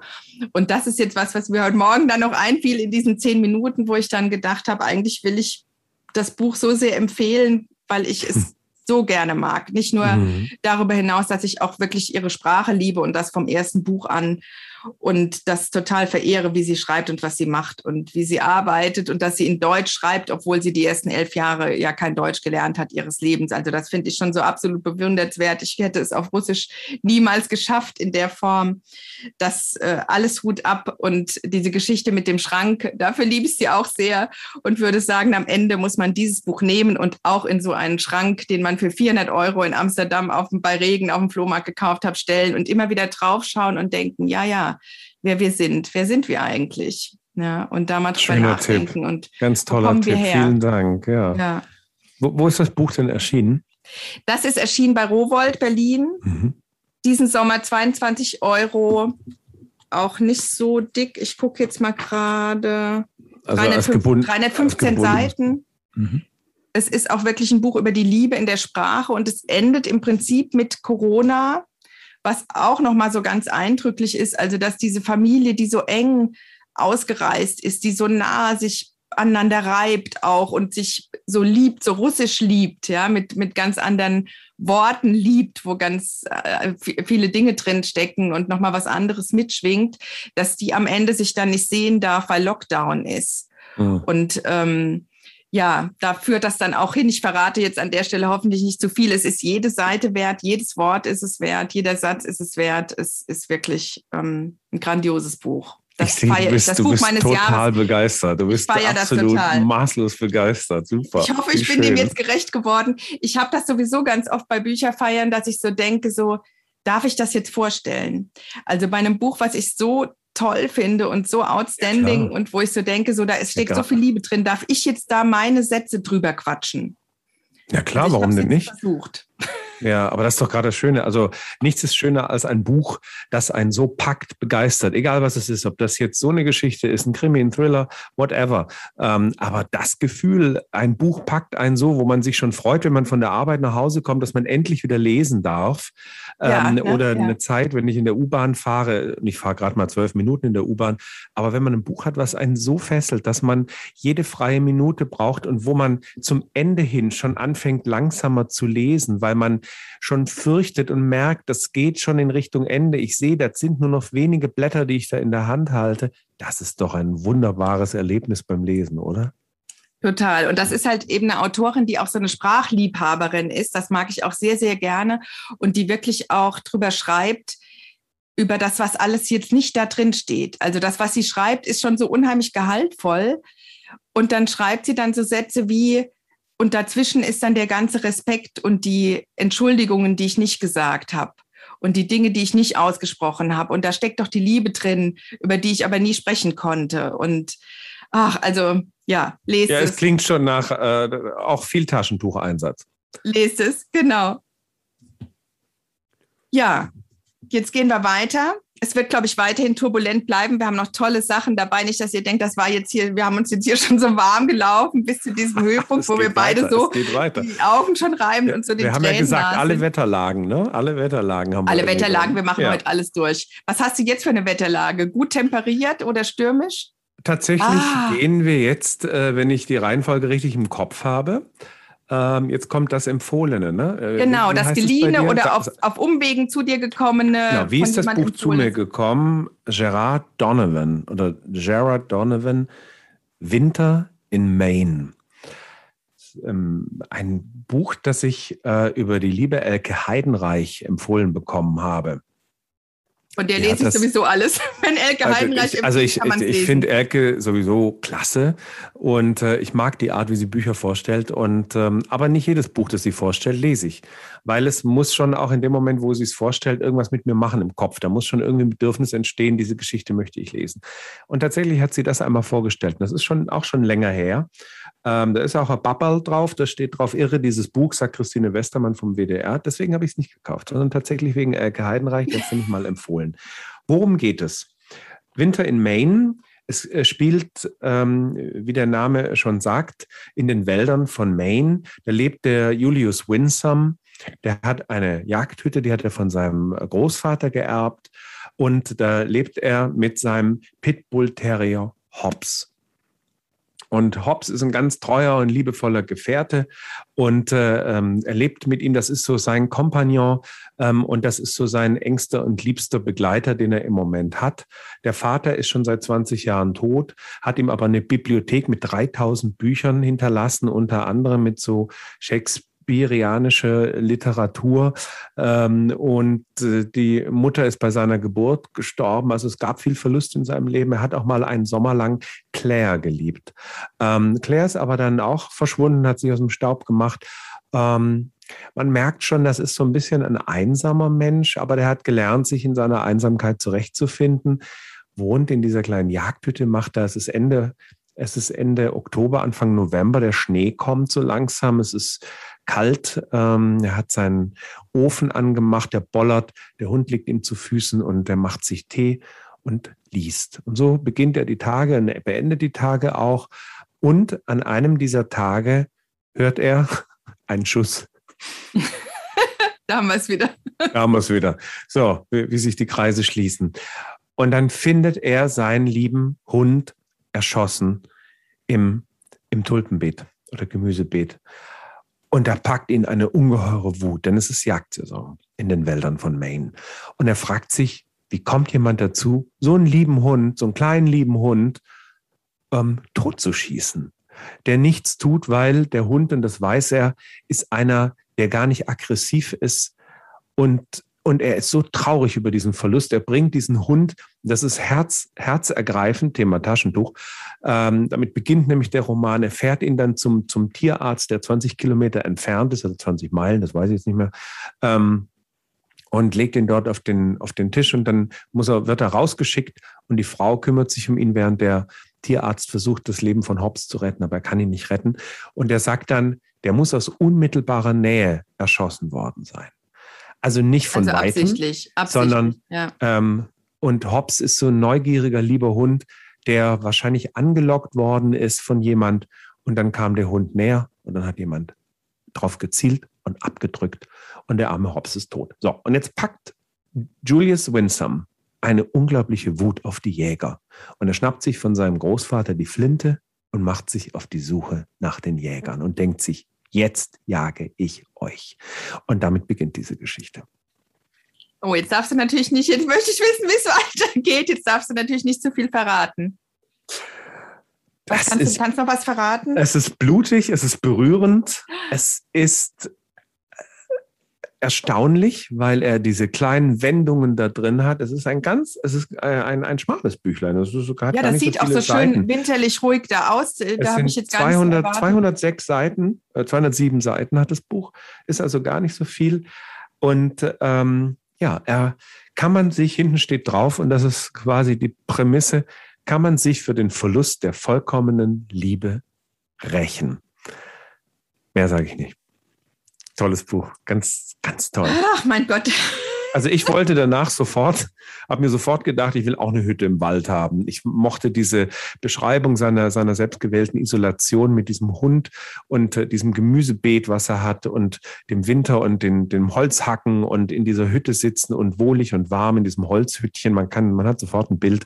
Das hat mich total geflasht. Also und, Aber ohne Schießerei. Und Hunde liebe ich eh. Natürlich ohne Schießerei will ich das haben. Die Schießerei darf ich nur im Kopf haben, damit ich dort Bücher schreiben kann. Aber das hat mich damals echt getriggert. Also also, Gerard Donovan, Winter in Maine. Und du ergänzt noch. Genau, erschien bei BTB 2012, übersetzt von Thomas Gunkel, 208 Seiten, ja tatsächlich gar nicht so dick. Das kann man auf so einem Sonntag, beim Sonntag auf der Couch das bei Regen absolut. kann man das lesen. Genau, 9,99 Euro Taschenbuch. Also es sieht vorne, du hast es mir ja gezeigt, ganz beschaulich aus mit so einem Winterwald. Hätte man jetzt nicht gedacht, dass da noch so hoch hergeht. Da steckt eine tolle Geschichte. Tolle Empfehlung. Buchdeckeln. Ja, das glaube ich. Und es hört sich auch an, als wenn das jetzt nicht so linear wäre, da auf 200 Seiten, der erschießt sie dann. So einfach wird es nicht sein. so leicht ist es nicht. Ja, ich habe ein tolles geliehenes mitgebracht und das ist nicht empfohlen von Elke Heidenreich, sondern tada von Matthias Berg. Das yeah, mir empfohlen. Ich dachte, das ist mal ein ganz lustiger Coup. Ja, das, das ist, ist genial. Eines, das ist genial. Erzähl. Eines meiner Lieblingsbücher diesen Sommer, es ist schon länger her erschienen, aber für mich ist es jetzt tatsächlich eine Novität. Ich bin ganz froh an der Stelle, dass du, mich, dass du mir nicht Churchill empfohlen hast, denn äh, es ist so gekommen, dass ich dich so ein bisschen vollgejammert habe, so im Frühsommer und sagte, hm, ich habe es gerade so schwer und ich finde dieses Autorinnenleben manchmal so schwer und äh, ja, so, ich zweifle gerade und kann ich das, will ich das? Also will ich das, ist klar, ne? Aber kann ich das? Und äh, ja, bin ich dem gewachsen und so weiter. Und dann hast du gesagt, hm, ist ganz einfach, Mädel, lies doch mal Elizabeth Gilbert, Big Magic nimm dein Leben in die Hand und es wird dir gelingen. Ich bin ja keine Freundin von so, äh, alles wird gut, nimm dein Leben in die Hand Untertiteln, aber The Big Magic hat mich schon mehr angesprochen. Und ich weiß aber, dass du normalerweise, hast du auch einen Freund von mir in ein Buch geschrieben als Widmung, gerne Churchill in solchen Fällen, in so, bei so Autoren, die so äh, nicht wissen, wie es weitergeht, empfiehlst. Sag ja. nochmal das Zitat, bitte. Ja, also wir, ich glaube, wir schreiben wahnsinnig gern. Der Schreibprozess, den lieben wir, trotz aller Momente, die uns äh, mal zweifeln lassen. Aber das Autorensein, das ist manchmal gar nicht so einfach. Und ähm, ich habe von Churchill diesen wunderbaren Satz gehört, If you go through hell, keep going. Also, wenn es richtig kacke genau. wird, weitermachen. Einfach weitergehen, weitergehen, weitergehen. Nicht stehen bleiben, weitergehen, es hört irgendwann auf. Und tatsächlich ist es so. Ähm, alle möglichen kreativen Krisen oder Momente, wo man stockt und äh, heult und in Zweifel gerät, Äh, sie gehen vorbei, sie gehen tatsächlich vorbei. Und Elizabeth Gilbert hat dieses Buch geschrieben. Wir kennen Elizabeth Gilbert von Eat, Pray, Love. Genau. Aber jetzt, jetzt guck mal, jetzt bin ich schon fast dabei, dieses Buch vorzustellen. Aber du bist ja dran. Wir ergänzen aber du bist ja dran. Gut. So, aber ich lass mich kurz sagen, ich habe es gelesen, weil ich tatsächlich auch so einen Moment hatte von Zweifel und mm, und mm, was wird das denn? Und mache ich weiter und mache ich wie mache ich weiter? Was lese ich denn? Was arbeite ich denn? Was schreibe ich denn? Wo ist die Idee? Ich bin nicht motiviert ich habe keine Inspiration äh, so so Momente die jeder irgendwie glaube ich mal hat oder jede die der die schreibt ähm, ein Schreibender oder eine Schreibende ist und äh, dann hab ich, bin ich über dieses Buch gestolpert und ich habe am Anfang ein bisschen gezögert. Und das Schöne ist, ich habe es als E-Book gelesen, weil dann hat man so eine Leseprobe und kann erst mal reinlesen. Und ich wusste, glaube ich, auf Seite 5, das will ich haben. Das ist, das ist wie Manna vom Himmel. Das ist genau das richtige Buch. Und jetzt habe ich es dir empfohlen. Und deswegen erzähl doch mal, was hat dieses Buch bei dir Mir ging es genauso. Was hat es mit dir gemacht? Ich ging auch so ein bisschen drumherum. Du hast gesagt, nimm es dir mit in den Sommerurlaub und es wird dir gut tun. Ich habe es mitgenommen, habe ich euch schon erzählt in der Folge davor. Ich habe es mitgenommen, hatte eine ganze Kiste voller Bücher dabei, aber da gab es so ein irres Bücherregal in der Wohnung, in der Ferienwohnung mit 300 tollen Titeln, die ich alle auf Anhieb hätte lesen wollen und auch noch diese wunderbare bunte Stube Buchhandlung an der Ostsee, so dass ich da nicht drum rumgekommen bin. Dann habe ich es wieder mit nach Hause genommen und habe es zu Hause dann gelesen und dachte, warum habe ich es nicht eher gelesen? Also es ist tatsächlich so ein Buch, von dem man, glaube ich, denkt, das hätte ich eher lesen müssen. Es ist auch, jetzt hört sich so ein bisschen so an, es sei nur was für Autorinnen und Autoren. Das ist nicht so. Also das ist überhaupt was für ein kreatives Leben. Es ist so ein bisschen wie, ähm, gibt es ja auch einiges in der Reihe, die Kunst, ein kreatives Leben zu führen.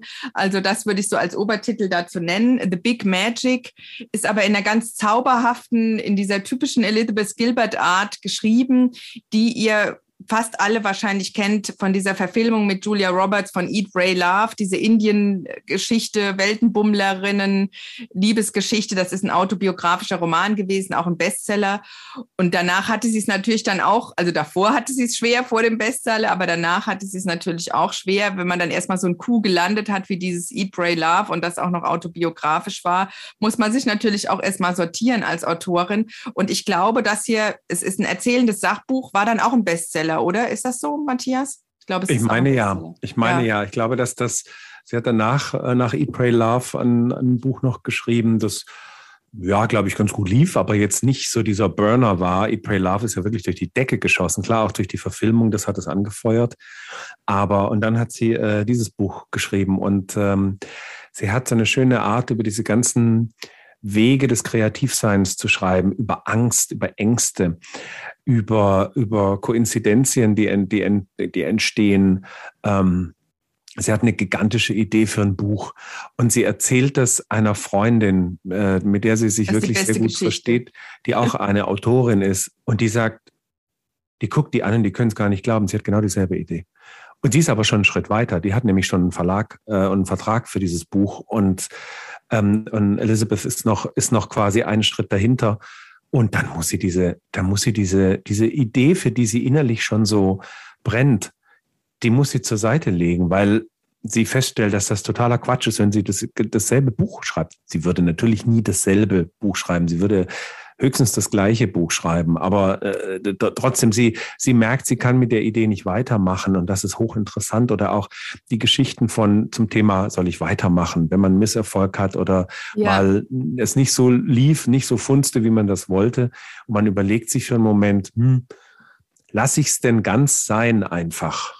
All dieses Schreiben, all diese Stunden, die ich einsam verbringe, in denen ich ein Buch schreibe, mit Personen, die es gar nicht gibt, in, die, in mich, mich flüchte aus der Realität, dieser Eskapismus.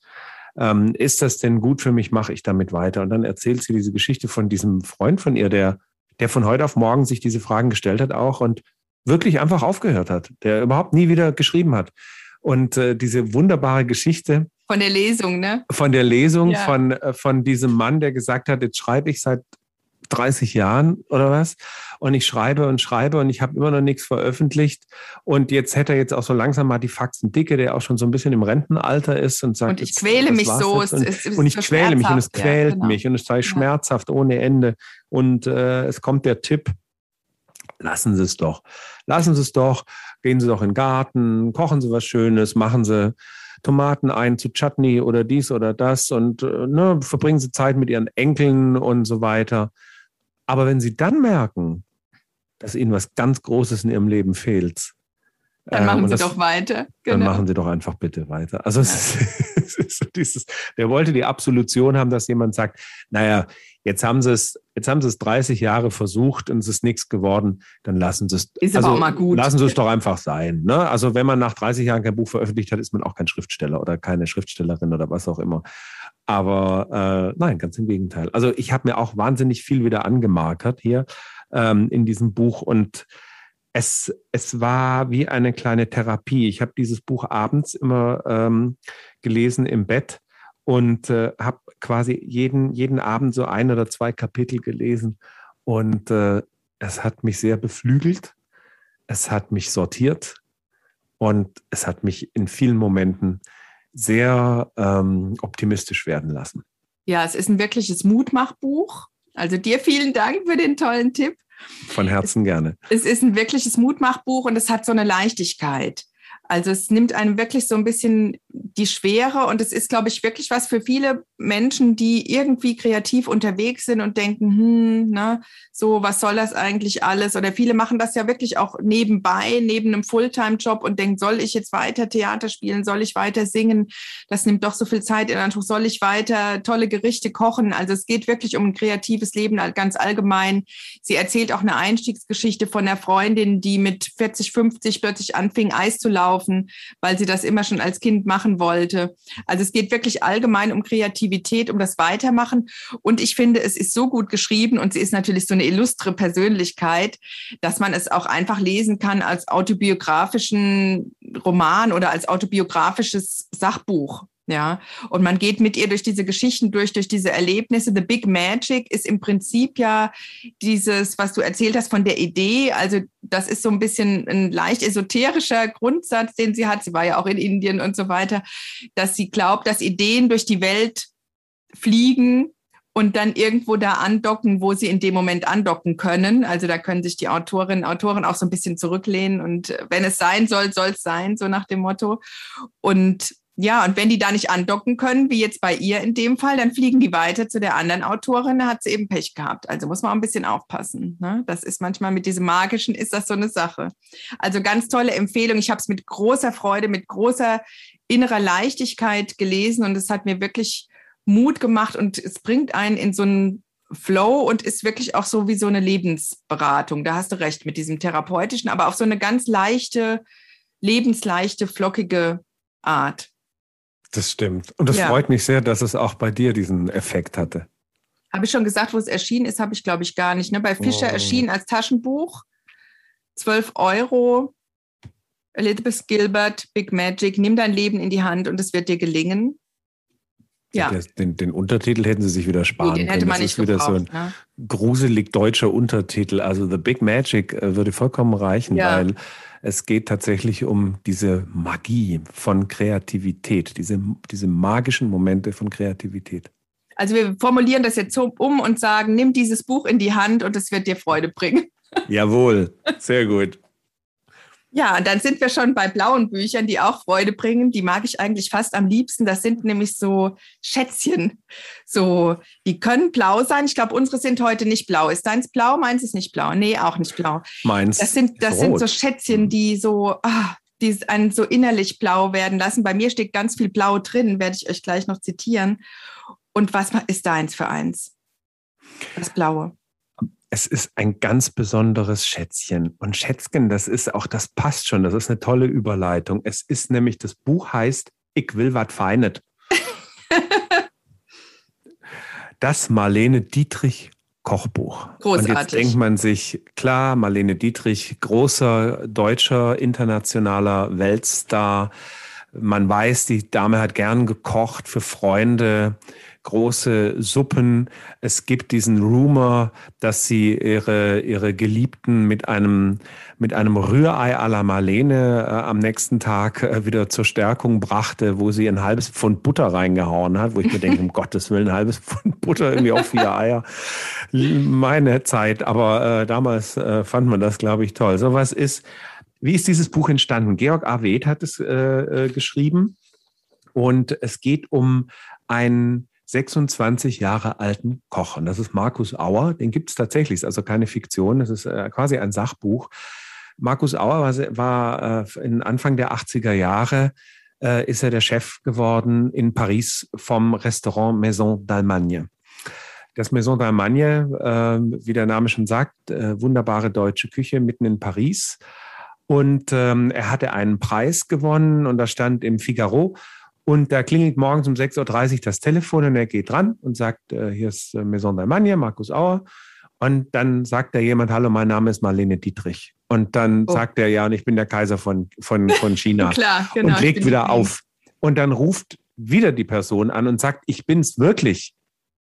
Und da denkt er sich, das kann doch überhaupt nicht sein. Und dann sagt er, passen Sie mal auf, ich habe hier von Ihnen gelesen und ich habe Hunger und ich hätte gern Frühstück und bestellt Frühstück Wurst und Kaffee und Schwarzwälder Kirschtorte ein Stück. Das hat er sogar morgens schon.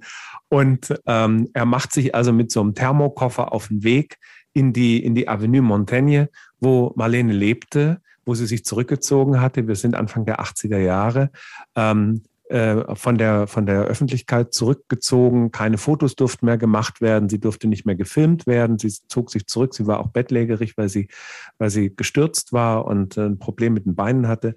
Und ähm, er wird vom Concierge noch gefil äh, gefilzt, weil, sie, weil es eine panische Angst vor Paparazzi und irgendwelchen Fotos gibt von dieser alten Dame. Sie ist 1901 geboren, das heißt, sie war schon Anfang 80 in dem Moment. Und äh, tatsächlich kommt er also und betritt mit zitternden Händen mit diesem Thermokoffer, darf er also das, das Reich der Marlene betreten und darf in ihr Zimmer. Sie äh, lag ja im Bett und hatte alles yeah. um sich herum verteilt, ganz ordentlich sortiert und die sagte, kommen Sie mal rein.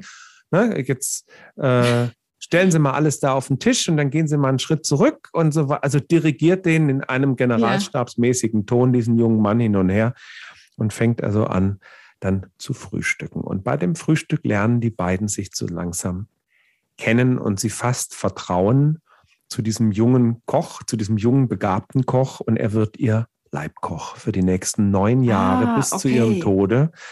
Ähm, und wann immer Madame etwas essen möchte, ruft sie also an und bestellt. Und, und sagt, ich will Marlene ist deutsche Tochter eines preußischen Generals und sie liebt die deutsche Küche. Und in diesem fantastischen Buch, rot, rotes Leinen eingebunden, ähm, sind die Rezepte drin, die sie, äh, der, der, der Gerichte, die Marlene bestellt hat, so dass man sie quasi nachkochen kann. Und sie sind ergänzt um ein paar Rezepte, die sie selbst hatte. Sie hat teilweise auch Rezepte an ihn gegeben und gesagt, du musst das so kochen und so musst du das kochen ah, und so okay. musst du das kochen. Und äh, es ist also alles Mögliche darin. Äh, da ist drin Potsdamer Kartoffelsalat mit Blutwurst und Eisbein ist jetzt nichts für Vegetarier. Rippe vom Zander und Aal mit grüne Pfeffersabayon. Wir haben hier ein Erbsensorbet mit gebratener Kalbsleber und Äpfeln. Man merkt schon, das ist nicht so eine Brauhausküche, das ist ein bisschen was anders. Berliner Pfannkuchen auf Heidelberg Kompott und Zitronenquark. Ach, wie schön. Also es ist ein bisschen eine leichtere, feinere deutsche Küche, die hier präsentiert wird. Es gibt ein paar schöne Bilder auch von, von Marlene aus ihrer Zeit, als sie ein kleines Mädchen war, die Rübenkindheit, ne, 1906, viel, viel Rübe gegessen. Es gibt hier ein Rezept für Buletten mit Salzkartoffeln und gelbe Rübengemüse. Da läuft mir das Wasser im ich Mund. Ich krieg sofort zusammen. Hunger. Ist das nicht herrlich? Und hast du schon was daraus gekocht auch? Ich habe das eine oder andere tatsächlich mal gekocht. Ähm, aber auch wenn man nichts davon kochen will, ähm, es ist ein wunderschönes Brevier mit diesen kleinen Geschichten über sie, über das Essen, über was hat das Essen und das Kochen bedeutet für Marlene Dietrich. Und es ist natürlich durch diese Rahmengeschichte mit äh, dem Markus Auer ein, ein, ein kleines, eine kleine schöne Anekdote. Ähm, zum Jahreswechsel 92 haben sie sich ein letztes Mal gesehen. Kurz nach Silvester hatte er nochmal Essen gebracht. Es wurde eine tiefe Freundschaft daraus. Ähm, äh, sie hat ihn auch gefragt, na, haben Sie denn schon eine nette Französin kennengelernt? Und tatsächlich lernte er sie irgendwann kennen und dann sollte er ein Foto mitbringen, damit sie sich das mal angucken kann. Also äh, eine ganz, eine ganz außergewöhnliche Beziehung, die sich da entsponnen hat. Und ähm, ja, dann wollte er Ostern sie eigentlich nochmal besuchen das hat er leider dann selber nicht mehr geschafft und sie ist im Mai 92, ist Marlene Dietrich dann verstorben. Und es ist aber auch so ein bisschen die Geschichte der Freundschaft und so ist da auch erzählt, ne? Der Bekanntschaft. Das ist da auch ein bisschen ja. drin, genau. Mhm. Aber es ist auch die Geschichte. Also es ist ein, ein kleines zusammengefasstes Büchlein. Ich will was Feinet, das Marlene Dietrich Kochbuch. Es ist bei Rütten und Lönig erschienen. Jetzt muss ich leider dazu sagen, es ist im Moment nicht mehr, äh, glaube es ist glaube ich nur noch antiquarisch äh, zu erhalten oder auf Französisch ähm, gibt es, also es gibt die, die französische Übersetzung von dem, die Franzosen haben Marlene ja äh, verehrt, weil sie sich ja gegen die Deutschen gestellt hat im Zweiten Weltkrieg. Also die, die antiquarischen, die müssen wir jetzt alle aufkaufen und dann gibt es eine Neuauflage, würde ich sagen. Das wäre doch, das wäre doch, das wäre doch fantastisch. Also diese Art von Büchern liebe ich total. Du auch, merke ich schon, wenn, wenn so dieses reale, sich trifft mit dem Poetischen und mit den Hintergrundgeschichten und mit dem Drumherum, ne, wie die sich kennengelernt haben. Dazwischen aber auch wieder die Rezepte. Und so ein bisschen sind wir ja auch so eingestiegen, finde ich, mit dem Truman Capote, was jetzt so zufällig total schön passt. Also zuerst die Drinks, jetzt die Rezepte von Marlene. Also ich finde, wir können da in so einen schönen Abend dann auch übergehen. Absolut. Und dein, mal überlegen, dein, was äh, heute noch so geht. Dein Kartoffelsalat hier noch dazu, den du äh, aus deinem Den russischen Kartoffelsalat, Olivier. Kartoffelsalat. Was ist denn eigentlich in, in, in Olivier drin, in dem russischen Kartoffelsalat? Sag das doch mal schnell. Das ist ganz interessant. Ja, da ist, da ist auf jeden Fall Mayonnaise drin. Ne? Das ist jetzt nicht so ein schwäbisch-bayerisch-pfälzischer mhm. mit Essig und Öl, sondern mit Mayonnaise, Erbsen, eigentlich also das ist so ein bisschen, kommt so ein bisschen drauf an, wenn man nicht so viel Geld hat, dann ist eher so Fleischwurst auch drin. Aber ich glaube, original ist da Hühnchen drin. Also auf jeden Fall was Fleischiges. Und interessanterweise habe ich den kürzlich mal zum ersten Mal gemacht. Ich mache immer so an Heiligabend, gibt es bei uns immer so einen kleinen Empfang tagsüber, wo so jemand vorbeikommen, jeder vorbeikommen kann, wenn er will. kommen aus ja. Bonn und äh, genau, also irgendwie Nachbarn von hier jetzt kommen und ehemalige Nachbarn kommen und wer so Zeit hat und irgendwie Heiligabend mittags um zwölf nicht so richtig weiß, was er sonst machen soll, die, die kriegen bei uns einen Sekt und Lachsröllchen und sowas. Und da habe ich vor ein, zwei Jahren das letzte Mal den Salat, äh, zum ersten Mal diesen Salat Olivier gemacht, weil ich mich noch nie richtig getraut habe, den anzupacken. Und der war sehr, sehr gut und es war ein Freund von mir, der Italiener ist da und und der sagte interessanterweise, ja, den kenne ich doch. Der heißt auf Italienisch russischer Salat. Mhm. Also Alles das klar. ist, ähm, genau, das ist dann oft so eine Geschichte wie mit dem, äh, kennst du das mit dem russischen Zupfkuchen? Der heißt nämlich in Russland nicht russischer Zupfkuchen, sondern Polski Pirog, also polnischer Kuchen. Und Ach, so ist das, glaube ich, so ein bisschen weltumspannend manchmal mit diesen Gerichten. Also der Salat Olivier, der ja so ein bisschen französisch klingt auf Russisch, der ist äh, bei, den, bei den Italienern der russische Salat. Und das, der wird immer gemacht bei allen möglichen, wo so der Tisch kracht, Festivitäten, da gibt es den und eigentlich lieben den auch alle sehr. Den kann man natürlich auch vegetarisch machen, da lässt man natürlich dieses Fleischwurst weg, dann funktioniert der auch noch. Sehr schön. Ja. Jetzt habe ich noch eins, mein blaues zum Abschluss. Es ist kein blaues, aber es steckt ganz viel blau drin. Es ist nämlich eine Reihe aus dem Mare Verlag. Ich weiß nicht, ob du die kennst. Ich muss jetzt hier auch mal blättern.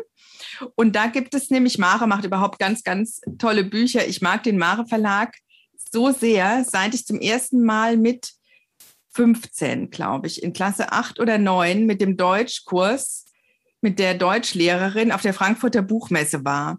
Und Mare hatte zu dem Zeitpunkt immer die fettesten Giveaways. Also da hat man wirklich irgendwie. Damit so hat man Mappen, dich gekriegt ja, da, da, hat man so Mappen gekriegt mit Postern und Plakat, irgendwie Kunstplakaten und tollen Covern und so weiter.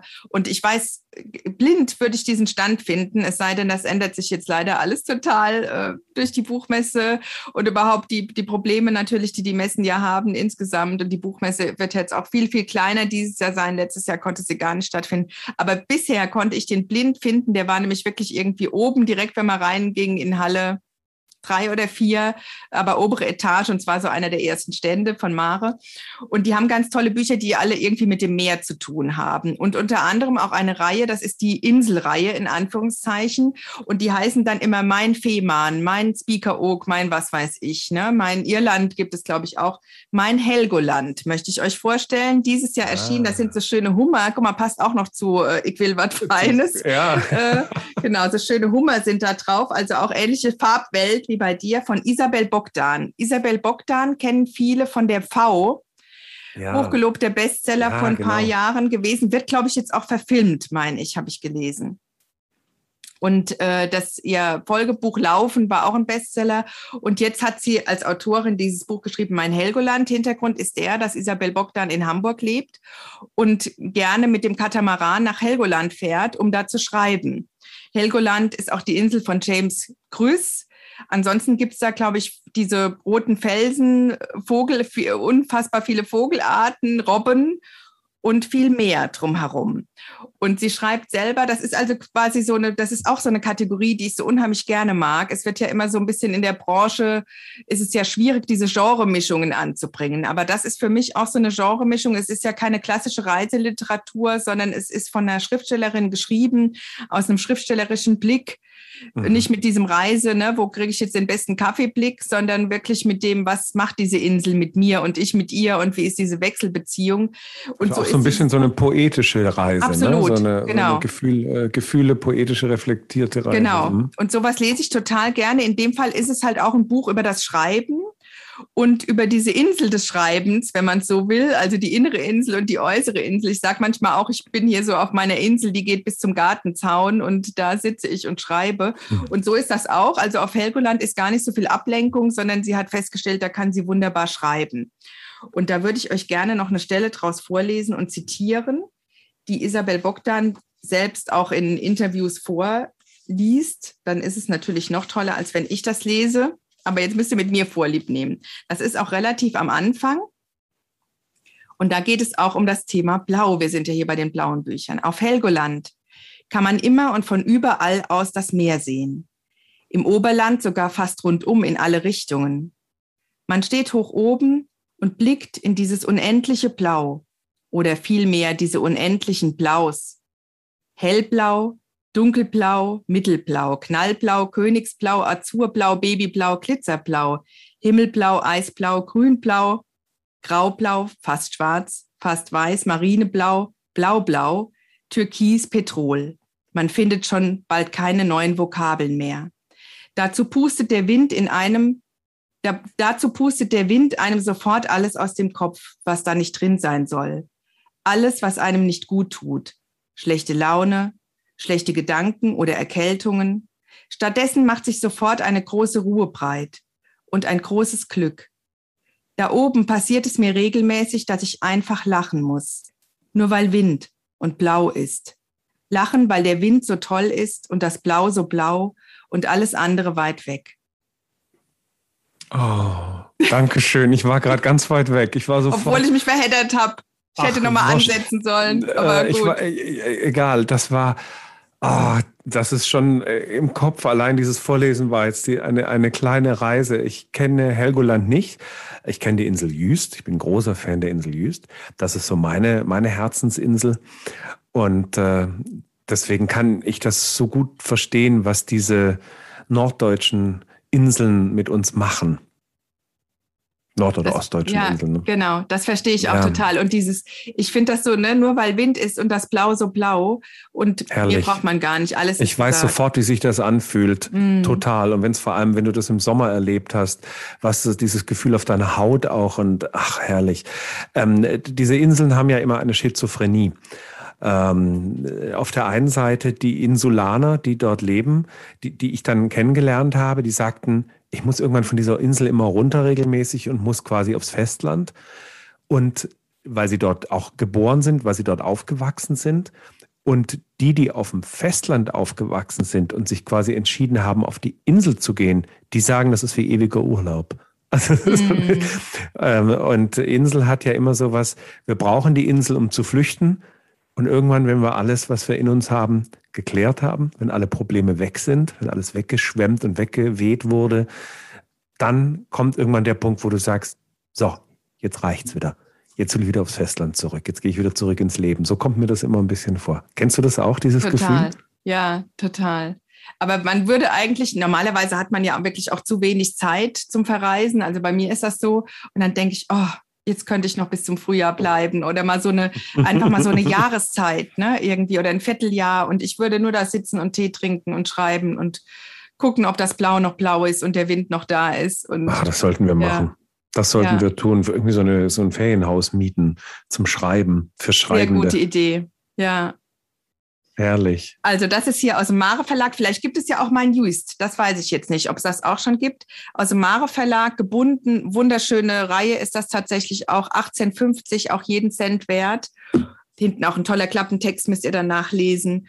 Und mein Helgoland, Isabel Bogdan, genau, die normalerweise tolle Romane schreibt und jetzt hier mit so einem erzählenden Reiseführer daherkam diesen Sommer und der mich wirklich sehr berührt und sehr ja, erfreut auch irgendwie. Und auf die Inseln in uns allen möget ihr die finden und haben und jetzt gut in den Herbst kommen.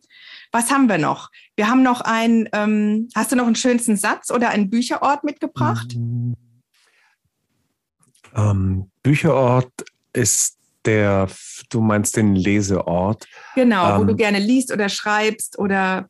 Das ist ganz unterschiedlich. Also tatsächlich lese ich total gern in Liegen ähm, auf, auf, auf, auf, dem Sofa. Aber ich schlafe dann am ein Strand, irgendwann.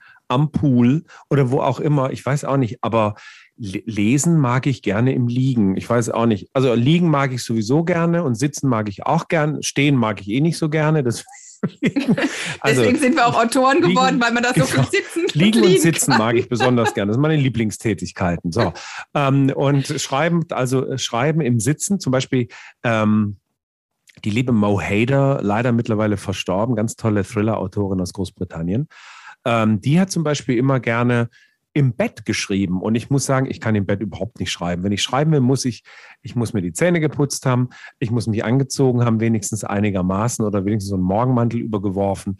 Und dann muss ich tatsächlich sitzen. Und wo ich ganz banal und klassisch, ich sitze beim Schreiben wahnsinnig gerne an meinem Schreibtisch in meinem Schreibzimmer. Aber wenn das nicht geht, dann kann ich sehr gut im Zug arbeiten. Der Zug hat so einen, so einen psychologischen Effekt bei mir. Du kannst nicht weglaufen. Da ist ja auch nichts anderes nee, außer genau. einer Toilette und einem Café, wo es teuren Kaffee gibt. Äh, hier dem Bord, Bordbistro. Ja. Äh, kommen Sie doch mal zu uns ins Bordbistro. Und äh, da sitze ich dann und höre Musik, gehe so ein bisschen in meine Bubble mit Musik auf den Ohren. Und da kann ich aus dem Fenster gucken und durch dieses Fahren und Nichtstun kommen bei mir ganz viele Ideen. Also ich kann wunderbar Geschichten und Figuren entwickeln und tatsächlich auch schreiben. Schreiben und überarbeiten alles schon gemacht. Besonders Ach, das gerne ist toll. Ja, das ist ein schöner Hinweis. Ich habe auch eine Freundin, die fährt Schiff. Mhm. Wenn die sich sortieren will, dann macht die so eine Rheinschifffahrt. Da fährt die hier von Bad Honnef nach Linz und wieder zurück. Und wenn sie zurückkommt, hat sie ihren Wochenplan gemacht. Auch gut, ne? Super. ne? Ja. Super. kann man sich in da, sie sagt auch, ich kann da nicht mehr weg, ne? Und dann fließt so das Uferbau, ist ja beim Schiff, äh, beim, beim Zug ähnlich, nur noch schneller. Also auch dieses Geratter, finde ich, das hat auch so was fast Meditives. Meditatives, ne? So, das ist, fließt so an einem vorbei und immer so das gleiche Geräusch, ne? und man sieht so die Landschaft vorbei und kann nicht weg. Das stimmt. Sehr gute Idee. Ja. Ja, auf jeden Fall. Also ich habe schon mir vorgenommen, wenn ich Rentner bin, will ich so eine, so eine Bahncard 100 haben, mit der ich quasi immer, wenn ich Zug fahren brauche, mich einfach in den Zug setze und irgendwo hinfahre, egal wo. Ich habe ja auch einige Freunde, äh, die in ganz Deutschland verteilt sind, auch im Ausland. Ähm, ich fahre auch zum Beispiel nach, nach England gerne mit dem Zug, ähm, quasi unterm Ärmelkanal unten durch. Ähm, das mag ich viel lieber als fliegen. Schön. Also das ist jetzt echt nochmal eine gute Anregung. Es geht ja vieles jetzt auch wieder, auch das Zugfahren und so weiter. Genießt es, genießt es, findet die Inseln in euch selbst. Was haben wir noch zu sagen? Ich kann sagen, vielen Dank, Matthias. Es war ganz, ganz toll. Es war wirklich oh. feierwürdig heute, ja, finde ich. Auf vielen, vielen. Wir haben wirklich die Bücher gefeiert, oder? Wir haben vielen, die echt gefeiert. Wir, haben, wir können auch noch mal hier Blink Blink noch mal anstoßen, noch mal trinken. Ja, wir haben noch mal. Jetzt ist das Eis Gibt's aber noch mal hier einen geschmolzen. Ne? Komm, noch mal einmal ein Stück. Und was ich ganz Wunderbar. toll finde, vielleicht nochmal für euch da draußen zur Erklärung, dass wir, wir haben immer so ein Vorgespräch, aber da gucken wir meistens, funktioniert die Technik. Ich hoffe, sie hat mhm. funktioniert. Das und sowas, ne? Und so ein bisschen kurz sprechen wir so ein paar Sachen ab. Was hast du für Bücher, aber gehen noch gar nicht in die Details. Und ich finde, das hat so eine tolle Wendung heute genommen. Es hat total super gepasst, hier unsere Herkunftsgeschichte. Ja. Ne? Und äh, auch die blauen, die waren übrigens auch ähnlich in der Farbe, beide so Bordeaux am Ende. Wir sind, es gab so ganz viele Anknüpfungs Punkte hier, Sylvia Path und diese, äh, ja, diese Geschichten, die ich so gerne mag, um diese illustren Menschen, die so ein Wahnsinnsleben irgendwie geführt haben oder zum Teil ja auch noch führen, bis hin zu dem Kochbuch von Marlene. Es war alles dabei. Ich danke dir sehr. Ich glaube, wir könnten dir. da locker noch mal eine Folge machen. Vielleicht. Locker. Wenn du, du hast ja ganz, ganz tolle Ideen zurzeit am Start, das weiß ich, darf man alles noch nicht verraten. Das ist richtig. Und wenn das dann durch die Decke geht, Matthias, dann treffen wir uns wieder und machen so eine Folge über illustre Autorinnen und Autoren und alles was bringen, alle Kochbücher mit und kochen und singen und tanzen. Da bin Kann ich dabei. Machen? Da bin ich dabei. Ja. Super. Vielen also herzlichen Dank für die sehr. Einladung. Es war mir eine große Freude, zu Gast zu sein in deinem Podcast. Das war echt toll. Für mich war es ein Fest. Ja, ansonsten viel Freude beim Lesen, euch da draußen. Lasst euch gut gehen, lasst euch nicht lang werden, mümmelt euch ein auf der Couch, trinkt Gin Tonic und Tee und was ihr sonst noch so mögt. Und äh, ja, empfiehlt, empfehlt bitte den Podcast weiter und gebt dem auch ein Häkchen und möglichst auch ein Abo, weil nur die Abos werden leider gezählt, dass ich in so ein Ranking komme und dann einfach der Podcast dadurch bekannter wird und noch mehr Leute davon hoffentlich beglückt werden können. Ihr Lieben, macht es gut. Matthias, du machst es auch gut. Danke. Hab vielen Dank für deine Alles Zeit, Gute. für vielen all Dank. deine Bis Bücher dahin. und einen schönen und, Abend. Ja, dir auch. Tschüss. Ciao, tschüss. Tschüss. Tschüss.